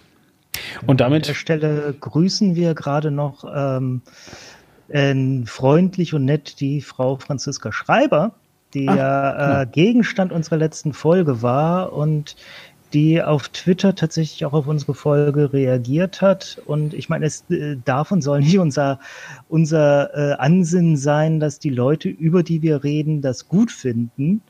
Ähm, meine, ich fände es ganz furchtbar, wenn Herr Meuthen die Sendung, die wir über ihn gemacht haben, gut fände. Aber in dem Fall, wir haben ja tatsächlich äh, einiges Positives in ihr gefunden und sie hat uns auch ein positives Feedback gegeben. Das hat uns natürlich gefreut. Ähm, ja. Also auch, dass sie sich tatsächlich anscheinend den Podcast angetan hat, die ganzen zwei Stunden und dann äh, und uns bescheinigt hat, dass da wohl nichts grob Falsches dabei war. Ja. Genau, nein, und, und, und wir schauen mal, also vielleicht machen wir irgendwann, äh, jetzt bestimmt nicht zu dem Thema des, des Podcasts, aber vielleicht dann einfach nochmal irgendwann äh, einen Podcast mit der Franziska, die werden wir auf jeden Fall mal anhauen, ob sie Bock hat. Wenn ihr das toll findet, dann sagt uns das. Wenn ihr das ganz schrecklich fändet, sagt uns das bitte auch. Ähm, ich will jetzt nicht unbedingt sagen, dass uns das zwingend davon abhält, aber es wäre ganz nett, äh, Pod, äh, Podcast, es wäre ganz nett, Feedback zum Podcast natürlich zu bekommen. So, aber jetzt genau. langsam gut. Wir, wir, machen das mit der Franziska natürlich auch nur, wenn es thematisch passt. Ja, na klar. klar. Also wir wollen jetzt nicht einfach ein, äh, äh, hey Franziska, wie geht's denn dir? äh, ja, auch gut, das ist ja schön. Ja. Was ist denn deine Lieblingsfarbe? Genau. Ja, also das äh, ist jetzt nicht das, ne? So. Genau. Da grüße ich jetzt ganz schnell nur noch Bella, eine alte Schulfreundin von mir, die anscheinend den Podcast sehr gerne hört, was mich überrascht und erfreut. Danke, Bella. Wenn auch ihr gegrüßt werden wollt, dann schreibt uns auf den Kanälen, die wir gerade gesagt haben, äh, dass ihr gegrüßt werden wollt. Dann machen wir das vielleicht. Und äh, damit sind wir raus für heute. Auf Wiederhören. Macht's gut.